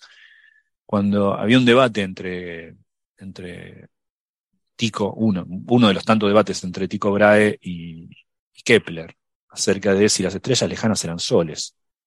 Algo que podemos encontrar afirmado en los presocráticos, pero que no era trivial, incluso para gente del siglo XVII, siglo XVI. Y ese debate, en realidad, que claramente el que tenía razón era, era Kepler, las estrellas lejanas son soles, son como el sol. Muchas de ellas, algunas más chicas, unas más grandes, la mayoría más chicas, pero digo, grosso modo son como el sol. Era un debate que uno dice, ¿cómo un gran astrónomo como Tico, que trabajaba junto a la par con Kepler, un momento en la astronomía en la cual heliocéntricos y geocéntricos convivían en los dextros académicos, ¿cómo podían estar, debatir tanto sobre un tema tan distinto? ¿Las estrellas son como el Sol pero lejos o son otra cosa? Tico Brahe decía que son otra cosa. Uno dice, bueno, claro, Kepler era un genio y era el que sabía, eh, no. Tycho Brahe un tipo mucho más preparado que Kepler en varios aspectos en particular era el que tenía el buen argumento. Porque por paralaje uno puede ver las estrellas cercanas, relativamente cercanas, más o menos a qué distancia están. Se sabe más o menos a qué distancia están. Y observando, estamos hablando de Tycho y Kepler, contemporáneos al telescopio, pero que nunca tuvieron uno. ¿no? Entonces, a simple vista, en particular una persona como Tycho Brahe, dueño de un equipo de gente que le hizo, tenía un acervo de observaciones enorme, eh, Tycho Brahe sabía bien las posiciones del cielo, tenía más o menos una estimación de las distancias y tenía también una observación del tamaño aparente de las estrellas, que parece muy chiquititas, pero son algo. Entonces hacía un cálculo básico en trigonometría, decía, si están tan lejos como el paralaje nos dice, y tienen el tamaño que parecen tener, hacía un cálculo sencillo y vas a ver que no pueden ser el Sol, porque tendrían un tamaño mucho más grande que el Sol. Muchísimo más grande que el Sol. El verdadero argumento era el de Tycho. El, eh, Kepler ni siquiera había pensado en eso. Kepler tuvo razón en ese aspecto, por casualidad, digamos, de alguna forma. Uh -huh. eh, sus especulaciones no lo habían llevado a medir el tamaño aparente. Hoy sabemos que en realidad ese tamaño aparente nada tiene que ver con el tamaño de la estrella, tiene que ver con la atmósfera y los, los efectos distorsivos que produce eh, de refracción o de difracción cuando uno observa con el instrumento.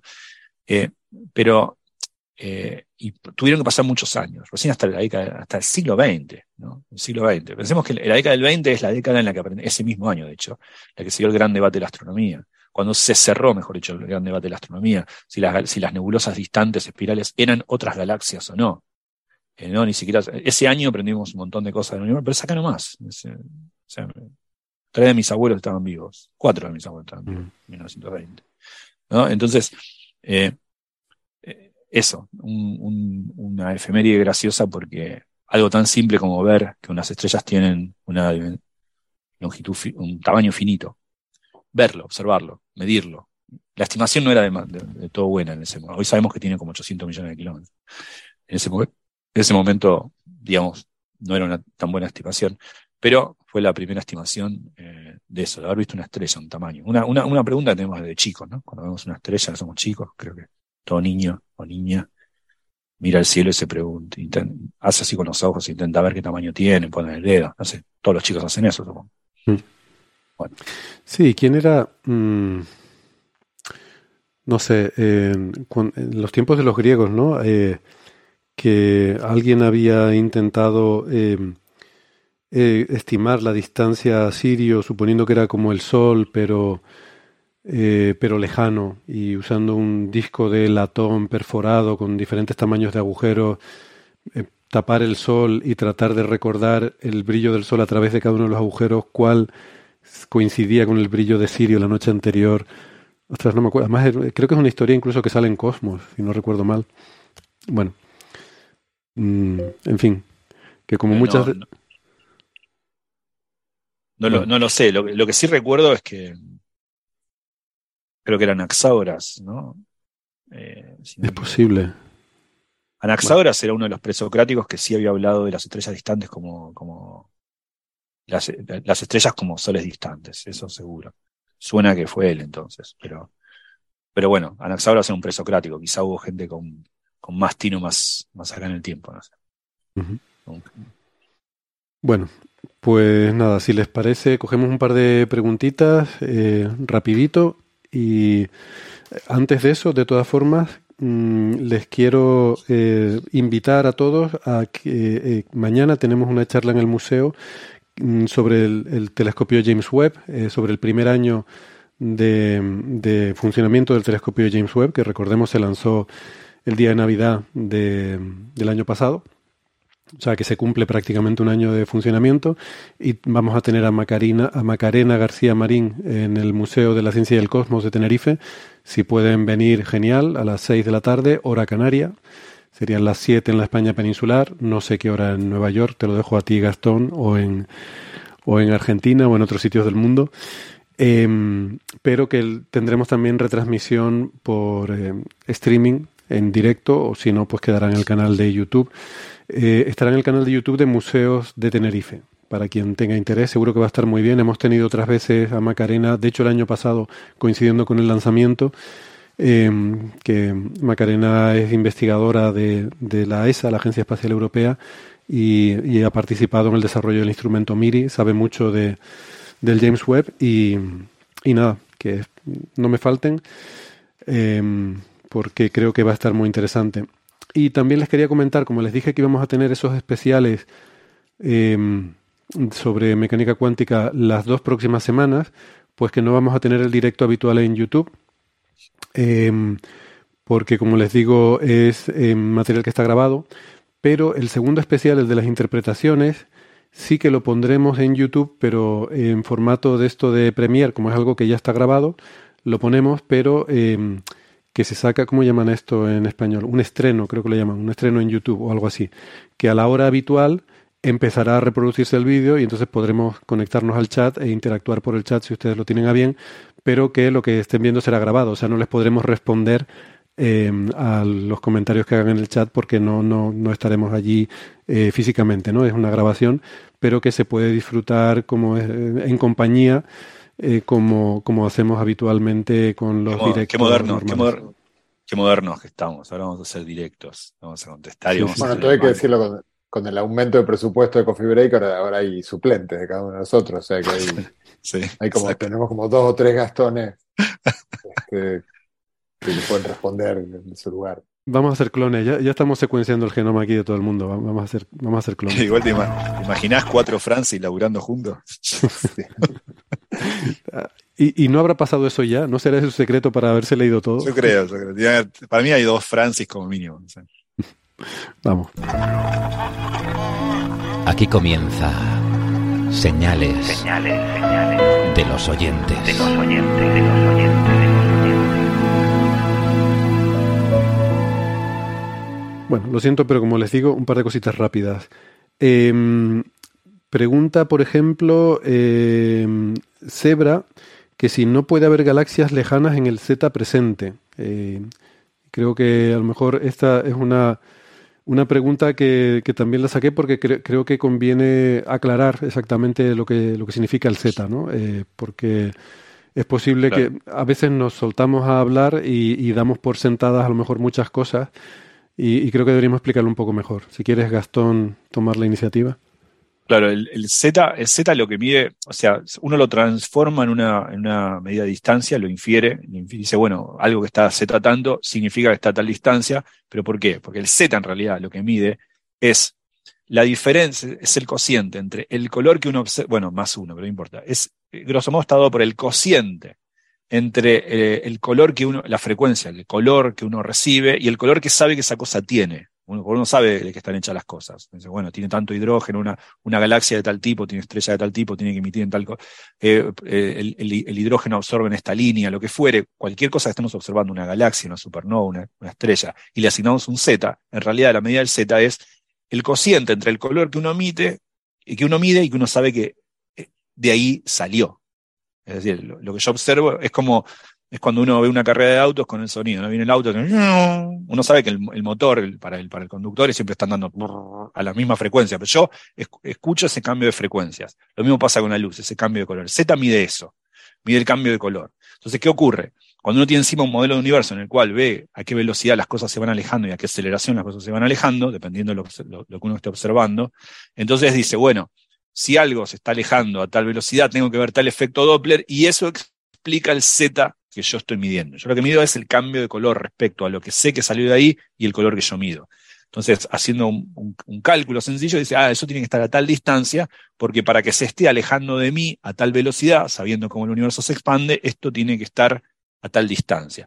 Así que no tiene sentido hablar de un Z grande en, en contexto cosmológico, un Z grande de algo cercano, porque por definición casi, eh, Z, Z significa, es algo no, lejano. Pero fíjate, él, decía en tiempo presente, entonces lo que... Ah, ahora. Ahora. No, no, porque si, tiene un Z apreciable, está muy lejos. Si está muy lejos, la luz tuvo que haber tardado en llegar a mí, mucho. Entonces, significa que lo que yo estoy viendo es la foto de algo muy, muy lejano. La pregunta es, ¿esa galaxia ahora qué es? Bueno, ni idea un, pequeño eh, agregado a la explicación de Gastón, porque diste por sentado algo mucho más simple, que es que ese cambio en la, en la, en, la luz, digamos, la frecuencia de la luz, en la longitud de la luz, es exactamente el cambio del tamaño del universo. Entonces, este, Z igual a cero es el universo del tamaño que tiene hoy. Por lo tanto, Z igual a cero es hoy. Cierto. Z igual a 1, 2, por ejemplo, igual a 1 es cuando el universo tenía la mitad del tamaño actual, Z igual a 2 cuando tenía un tercio, etcétera. Entonces no puede, digamos. Eh, Por definición, claro, preguntar que algo tenga Z grande hoy significa, ¿es posible que el universo tenga hoy un tamaño distinto al que tiene? No. Claro, no puede ser. Es que Z hace referencia a espacio y a tiempo. Z es una distancia grande y Z es un tiempo pasado. Uno podría preguntar, efectivamente, como planteaba Gastón, si puedo decir una galaxia muy lejana a día de hoy. Vale, pero eh, no tenemos conexión con esa galaxia porque la luz tarda en llegarnos. Entonces... ni siquiera está bien definida esa pregunta. O sea, esto, la pregunta eh, está, está bien aclararla bien, eh, porque, porque yo creo que es la pregunta clave, la duda típica en temas de cosmología típica. justamente es este, comprender que lejano y antiguo son la misma cosa, o sea, no se pueden separar. Y ante la pregunta que uno podría hacerse, bueno, está bien, pero aunque yo no tenga conexión causal con eso, ¿qué está pasando ahora mismo allá? Eh, no está bien definida, porque la definición de cuál es la, eh, qué es ahora, digamos, mm. la relatividad te impide el concepto de simultaneidad, qué es ahora cuando uno tiene dos cosas que están causalmente desconectadas, no está bien definido. Sí, fíjate, yo, yo he tenido esa, eh, esa discusión, o sea, yo, yo tengo una, una, especie de forma de pensar un poco sui generis respecto a eso. Creo que la física efectivamente funciona como tú dices. La física no te permite establecer un ahora en otro sitio, pero nuestro universo, eh, coyunturalmente, por, por, su, por, por cómo a ver, por su evolución, por sus características, sí que te lo permite. Y por eso podemos tener un tiempo cosmológico. O sea, podemos decir un ahora en otra parte del universo. ¿Por qué? Porque hubo un momento en que el universo era muy pequeño. Y eso nos permite poner en ese momento, o sea, en el Big Bang podemos poner un reloj en todos los puntos del universo y a partir de ahí, aunque se han ido separando, cada punto puede tener su propio reloj. Entonces eso nos permite establecer un tiempo cosmológico que sea común en el cosmos, ¿no? Pero eso bueno, pero eso, eso es, lo que uno llama los relojes de observadores comovientes. Pero lo que dice José es que uno puede bien pensar qué ocurre si, si qué, ocurre si, por ejemplo, uno de esos observadores se mueve respecto a otro. Ya esos tiempos ya dejan de ser. Uno está remitiendo pero en ese caso pero puedo, pero puedo, puedo, yo puedo llevar eh, cuenta de todo lo que he hecho eh, y puedo tener por eso existe un tiempo cosmológico, ¿no? O sea, los cosmólogos hablan de un tiempo cosmológico que es el o sea, si yo digo el tiempo cosmológico T es el, el tiempo en el que han transcurrido para, para ti, observador, T segundos desde el Big Bang. O sea, puede usar el Big Bang como una referencia común. Pero eso es porque nuestro universo es como es. Si, eh, en otro universo diferente, que no hubiera tenido un Big Bang, en el que no hubiera estado concentrado todo en el centro, no tendría, no tendría sentido. O sea que una cosa son las leyes de la física y otra cosa es en eh, nuestro universo en particular, ¿no? sus propiedades, sus características. En otro universo no podría existir un, tiempo la covariancia Claro, uno dice, en, el universo de Robertson Walker, la covariancia general de coordenadas está rota espontáneamente. Esa sería la frase técnica. Ah. Eh, sí, pero bueno, uno, pero fíjate que uno, es cierto esto, pero uno está remitiendo un sistema particular. Y siempre que uno remite un sistema particular. Eh, claro, pero quiero decir que. un universo homogéneo isótropo, por lo tanto, ya casi por la definición de homogéneo isótropo, el tiempo, no puede haber un tiempo diferente en dos lugares distintos. Entonces, uno puede hacer un. Es una, está haciendo un corte temporal idéntico en todos los puntos del universo para mantener la homogeneidad e isotropía. Eh, no, yo creo que basta con que haya, con que tú te puedas referir a una, o sea, basta con que haya un instante en el que tú hayas podido sincronizar todos los relojes, es lo que quiero decir. O sea, que, que tú puedes llevar todo tu tiempo siempre hacia atrás hasta el Big Bang. ¿Sabes? Tú puedes saber cuánto tiempo hace para ti desde el Big Bang. Y cada, cada observador del universo puede decir cuánto tiempo hace del Big Bang. Y eso establece un tiempo cosmológico común. Que, insisto, se puede hacer en nuestro universo porque es un Big Bang. Entonces tú dirías, pero entonces tú dirías que dos, eh, supongamos que uno hace eso, eh, y, tú qué dices, que lo, eh, lo simultáneo hoy es todos los puntos en los cuales ha transcurrido el tiempo propio dado. 13.800 millones de Puede ser completamente, si, uno graficara eso en un diagrama espacio-temporal, pueden ser. Claro, puede ser cualquier cosa. Puntos que uno jamás diría que serían simultáneos. Claro. O sea, pero que es una, quiero decir, que es una cosa fortuita, por así decirlo, ¿no? O sea, que, que, que es algo que, que, nuestro universo permite porque se da esa circunstancia fortuita. Porque por física, que efectivamente es lo que voy, eh, realmente no podrías no tienes forma de sincronizar relojes con otro observador con quien no hayas compartido eh, alguna eh, algún momento eh, que hayas estado en el mismo lugar en el mismo instante. Entonces no tendría sentido hablar de, de, simultaneidad o de qué significa ahora para observadores distantes. ¿no? O sea que bueno, que era, estando de acuerdo contigo, pero quería darle también esa vuelta de tuerca, decir, es que curiosamente no solemos darnos cuenta de que este detalle, que, que es una curiosidad añadida sobre eso, ¿no? Y, bueno, ya por terminar rápidamente, porque nos hemos alargado más de lo que esperaba, eh, pregunta Antonio Joe que si todavía se desconoce por qué las capas de la corona del Sol, o sea, por qué la corona del Sol es más caliente que sus capas.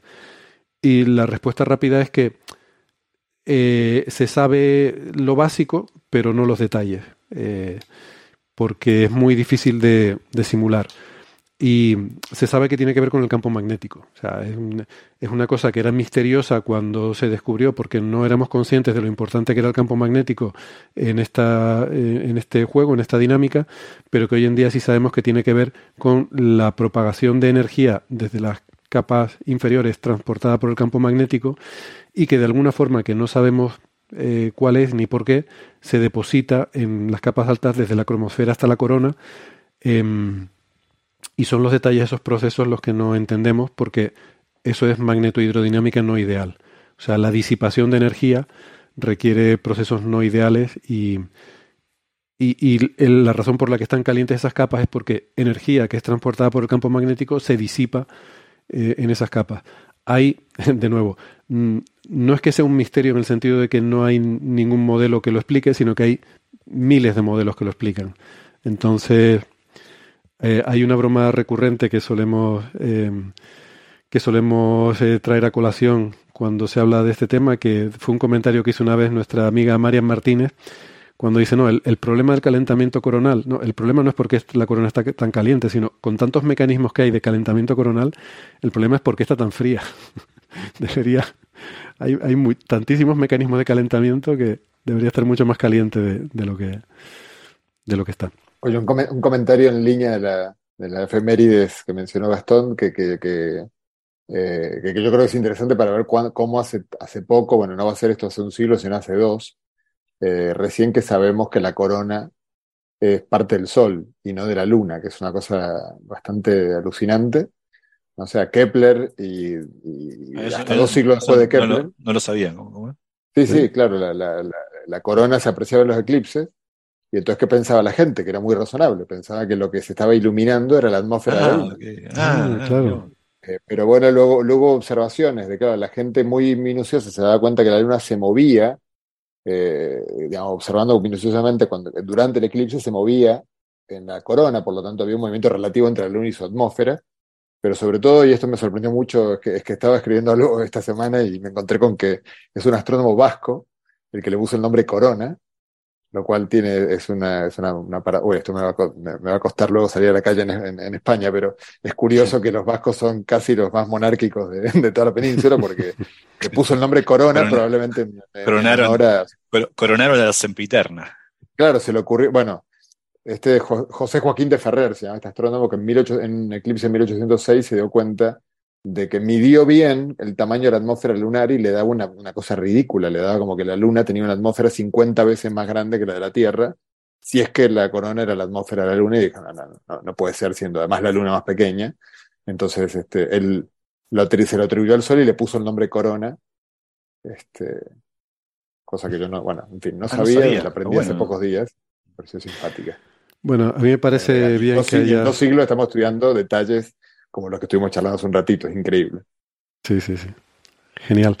Eh, me, parece, me parece muy bien que hayas traído a colación este estereotipo sobre los vascos, porque ya total no va a ser siempre los gallegos, ¿no? Que ya hasta eh, recibimos incluso una queja el otro día de, de, alguien que se quejaba de que, de que estamos estereotipando a los gallegos con eso de que si dicen una cosa y la otra. Dije, dije, yo me quejé, dije, están insultando a mi madre. Yo me quejé.